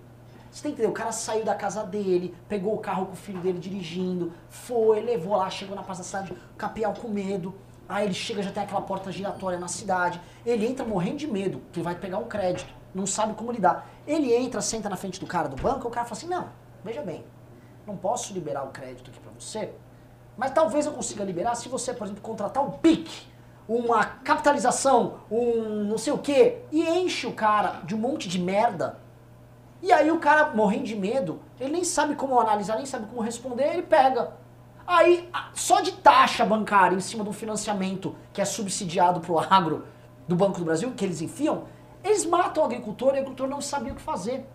Aí o que, que o setor fez? Por isso que existe associativismo. Né? O setor fez, chegou assim, ô Banco do Brasil, tá proibido. E aí eles criaram um, um disque denúncia. Toda vez que um agricultor for abordado dessa forma, vão foder o banco. E resolveu. Que é assim que trata banco. Caralho. Eles se aproveitam do cara. Assim, é assim que trata. Tem que tratar assim. Mano, e eu Ah, é, ainda... anti, é antiliberal você fazer uma legislação pra punir um banco de. Ah, é antiliberal. E aí? E não é antiliberal. Eu sei, mas assim, É, o mas cara, a ah, é antiliberal porque você tá querendo intervir na. O, tipo, aquela coisa do, do, do Liber Bobo. Ah, mas se o cara assinou o contrato Ah, com é, o banco não, não, voluntariamente, ninguém obrigou. Ninguém é- obrigou. Tipo, você pode criar uma manipulação, você pode até hipnotizar o cara, botar um negócio, o cara ficar. "Ah", assinou lá, ele assinou, ele quis, vontade dele. Pronto. É. Aí ele assinou vendendo o coração dele, não interessa. Vendeu a cabeça da mãe dele, não interessa. Voluntário! É, voluntário. Você é contra relações voluntárias? Socialista! Ah, impostor roubo! É isso! Tá que Aí o pariu. pai do seu neném continua aqui com mais 5 reais. Não é exagero, não. Toda conta aberta no banco, o atendente coloca um pacote de tarifas de reais ou mais, sem explicar do que se trata. Você pode É mudar. isso, É isso. E todo mundo sabe. Na época, eu também já tive que negociar com o gerente de banco. Vai pegar um crédito pra uma empresa, uma operação, pro gerente ficar feliz, tem que ter um faz-me rir do que o do gerente. É, ó, pega um descapitalização aqui, pega um não sei o quê. Aí você enche de taxa lá e o cara, é, tô premiado, ganha um bônus. É isso. Porque você não tem onde correr. Se tivesse 60 bancos, igual nos Estados Unidos, 50, banco municipal, banco não sei o quê. Não, não, não, tchau, tô indo no outro ali. E foda-se.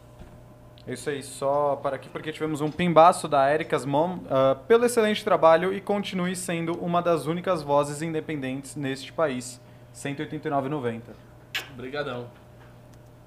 É isso aí. Lembrou seguindo- até da Nucamira, aquela Sim. 102, 189. É verdade. né? Ah, Matheus Guzela, 50 reais. Mandei outro pimba de 50, com esse dá 100. Me envia um livro? Como faço? O problema do sistema bancário é de fato a forte concentração, mas as fintechs estão vindo, aguardemos. Ah, tô guardando. Eu faria duas coisas, tá? Como uma pessoa do mundo real. Um, eu. Existe, existe algo que combate banco. Presta atenção, Holiday. Tem- são as factories, que no Brasil todo mundo fala, ah, agiota é ladrão. O cara que cuida da empresa que tá em dificuldade é a factory. Que empre- o banco não empresta. Sim, sim, sim. Eu dava, eu, eu dava status de banco para factory, que são empresas que já estão trabalhando com o cara na ponta, já estão atendendo, e o juros poderia ser muito mais baixo se eles pudessem pegar dinheiro do, do, dinheiro eles iam botar o spreadzinho deles. É hiper concorrência, tem concorrência pra caralho, é uma factory atrás da outra. O, o cara vai disputar o cliente. O cara da factory vai na fábrica do cara que tá devendo brigar pra ter a conta dele, diferente do banco que tá correndo pra te expulsar. Então assim, existem milhares de factory já. Dá um status, ou vocês têm um status de, de uma empresa financeira. Vocês vão poder emprestar dinheiro, não só comprar.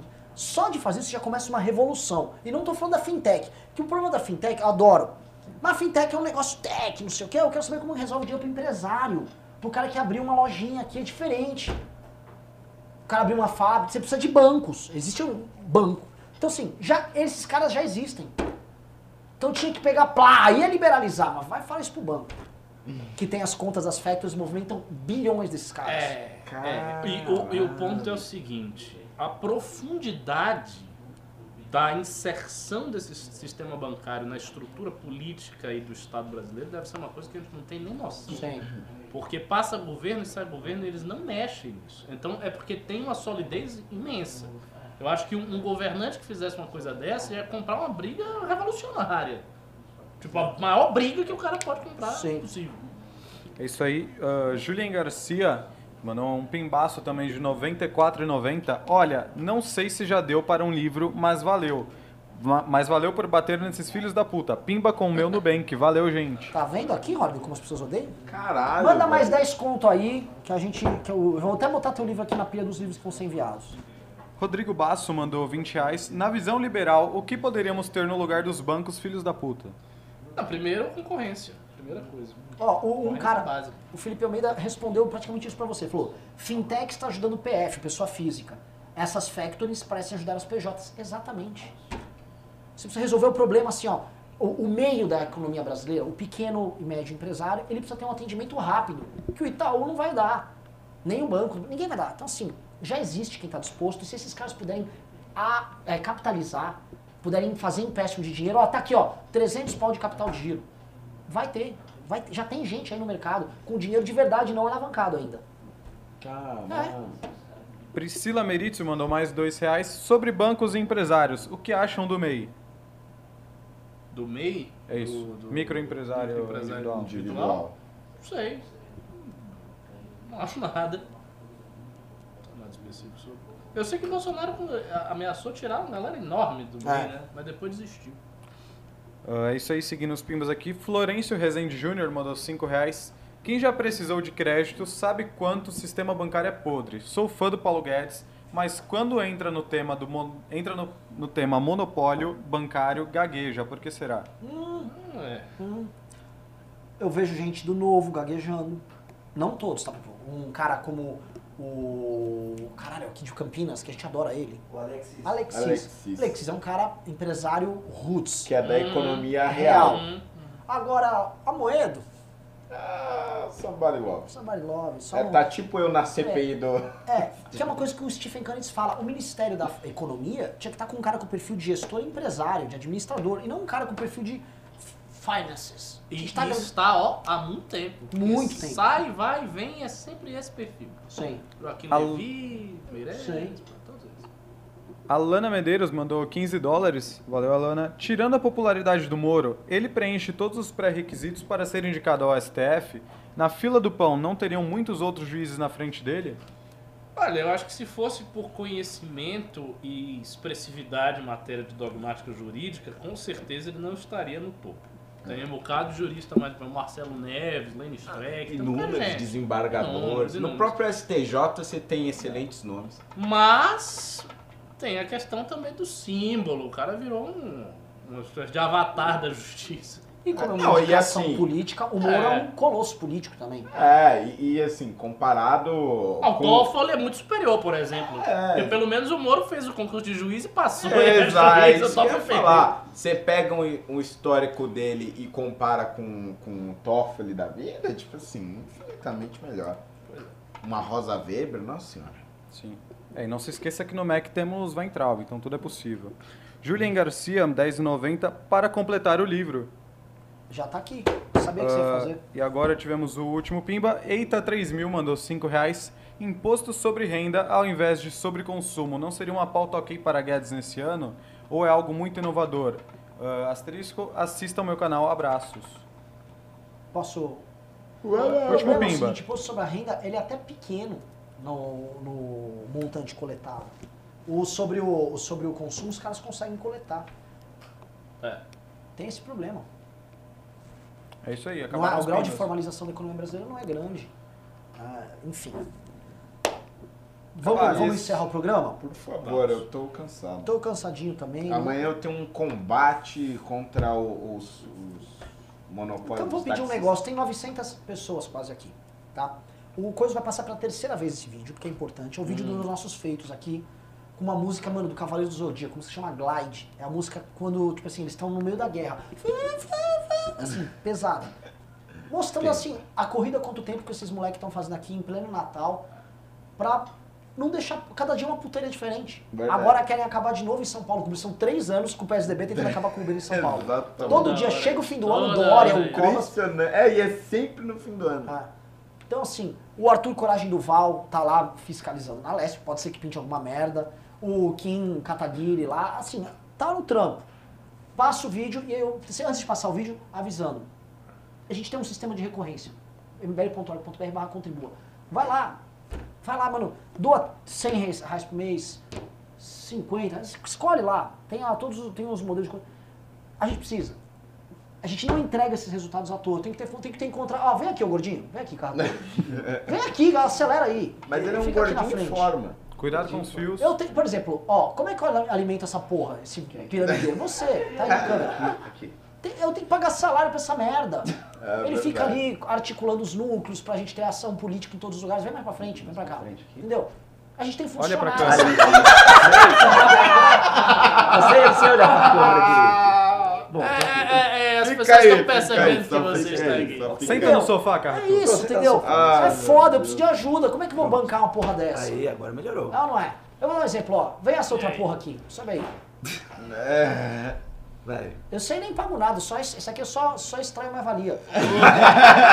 Esse aí, coitado, é, toca a bateria do MBL. Caramba. A Ele bateria, tem ó, essa cara, mas ele é saudável, tá? bom menino tal, não é usuário de droga como o cabelo denuncia. Não, não, eu sou contra as drogas. É isso, entendeu? Agora, não é fácil, meu irmão, preciso de ajuda. Porque assim, de novo, se eu, ô Holiday, você podia botar mais quantas pessoas no teu gabinete? Ah, cara, eu poderia colocar umas 10. 10. pessoas. No do Arthur, Todo mundo praticamente. Não tem ninguém. no Arthur, pelo menos É 16. minúsculo. 10 mais 16, 26. E no Kim, Sei. pelo menos umas o quê? Umas 13? Acho, acho que dá umas 3. Justo. 26 mais 39. 13, quase 40 pessoas. 40. Tá? Tem É muita gente. É o seguinte, a gente poderia fazer. Botar- é uma puta empresa, velho. Puta empresa. A gente podia todo mundo pendurar lá e eu ficar bandeirando aqui. A gente ama o Bolsonaro. amo o meu mito. E era isso, igual todo mundo da direita de verdade faz, né? Eu amo o Bolsonaro, eu vou mamar no fim de ano. É igual a Joyce, mano, tomando champanhe lá nos vídeos que aparece. É isso que esses caras estão fazendo, eles estão tomando teu dinheiro e falando Brasil aqui, ó. Dá dinheiro aí, ó, Brasil, ó. Beijar a bandeira, fui. Os caras estão te usando, te chamando de otário. A gente, a gente é coerente, não é? Então a gente não Verdade, faz verdade. isso. Por isso que eu peço grana. Manda, preciso. Senão assim, o Rubinho tá processando um aqui. A gente, porra, que, que pariu. É é treta todo dia. Amanhã vai estar o MBL de São Paulo, lá na Câmara Municipal, ajudando o, o Holiday pro negócio do Uber. E os Uber nem dá desconto pra gente. Nossa, que Verdade. Nem ajuda, nem pega uns Uber A. Uber, aliás, não ajuda, né? Não, não, a Uber, a Uber Não mandou uma mensagem pra todos o- os, os- a- os motoristas aí de aplicativo e tal, fazendo propaganda pra um outro vereador, inclusive. Nem citaram meu nome. Mas isso- eu acho isso um absurdo, sabe? Na É lata. asqueroso. Se não né? fosse, não os fosse Não, vão lá na Câmara ajudar o vereador fulano de tal lá e pau no cu do MBL que é quem enche Que aquela merda. É que você sabe que a Uber, a gente vai É. lembrar, né? Todos os funcionários da Uber são ah, oriundos do PT. Basicamente, os principais lobistas da Uber são não apenas oriundos do PT, são oriundos da minha faculdade. Eu conheço um dos principais lobistas dele, chama Ricardo, vulgo Sapeca, foi inclusive impeachmentado lá do Centro Acadêmico Encontro de Agosto. né? Petista, trabalharam na gestão do Haddad, ou seja, eles pegaram uma turma que trabalhou na gestão do Haddad, e aí, misteriosamente, que foi a gestão que começou a andar Uber em São Paulo, e pum, foram parar, todo mundo virou lobista da Uber. Ah, rapaz. Porque o PT quer acabar com o Uber, não. então. Eu não Não sabia faz- disso. É. Hã? Não faz sentido. Mas é eu, vou- eu não quero acabar. Não, não, vou- não, não, não. Mas o, o- na, na verdade, sim, o Haddad eh, até que segurou a rédea. Quem tá querendo acabar É o PSDB. É, o PSDB é, Mais, é mais perigoso e mais efetivo pra tentar acabar do que, do que o. Ah, meu, esse programa vai ficar até E, ó, amanhã. o É Vitor Maia mandou Bora. 10 reais. Esse- ó, só o último pimba. Esse menino aí tá passando fome. Manda um Vambora, pimba. vamos- de dinheiro É, pra por comer. isso vocês precisam Eu preciso de dinheiro pô. pra comer. Como é que eu vou comer sem dinheiro? Vambora, vambora, É isso vambora. aí, também tô com fome. Vambora. Pois é. Vambora. Só lembrando, tá? Não, pa- parem de ter aquela coisa de liberal, de achar assim, a gente apoia o Uber por causa dos motoristas do Uber. Ah, e é porque é o verdade. e dos consumidores do modelo de negócio que é bom pra galera. Tirando isso, o pessoal do Uber é filho da puta. Ai, nós precisamos das redes sociais. Sim, é muito importante o WhatsApp, o Facebook. O pessoal deles é tudo filho da puta também. Não misturem as bolas, porque tem muito famoso liberal. Não, olha só, meu, eu adoro muito o pessoal da Amazon. Tudo filho da, filho da puta. Você defender um modelo de negócio, você defender. Não tem a ver com as opções políticas e com a vagabundagem que rola ali. Parem de ser puxa-saco e fazer papel de otário. Que a direita tem muitas vezes vocação de otária. Né? Vocação assim, de otária pra caralho. Vamos terminar que a gente precisa comer. Vambora, vambora, Vambora, vambora, vambora. vambora. Por hoje é só, mas amanhã estaremos de volta aqui novamente neste belo e querido sofá. E vocês em todo o Brasil, porque o MBL é nosso. Ele é muito nosso. Tchau, tchau, pessoal. É isso. Ah, abre o áudio rapidinho. Ah, tá tem um aberto. cara aí falando como dar dinheiro, mbl.org.br barra contribua. Vai É lá que isso tem aí. todas as opções. É isso aí. Ah, é isso aí. Quem mandou mais de 100 reais em pimba é leilão ou é todo mundo, Renan?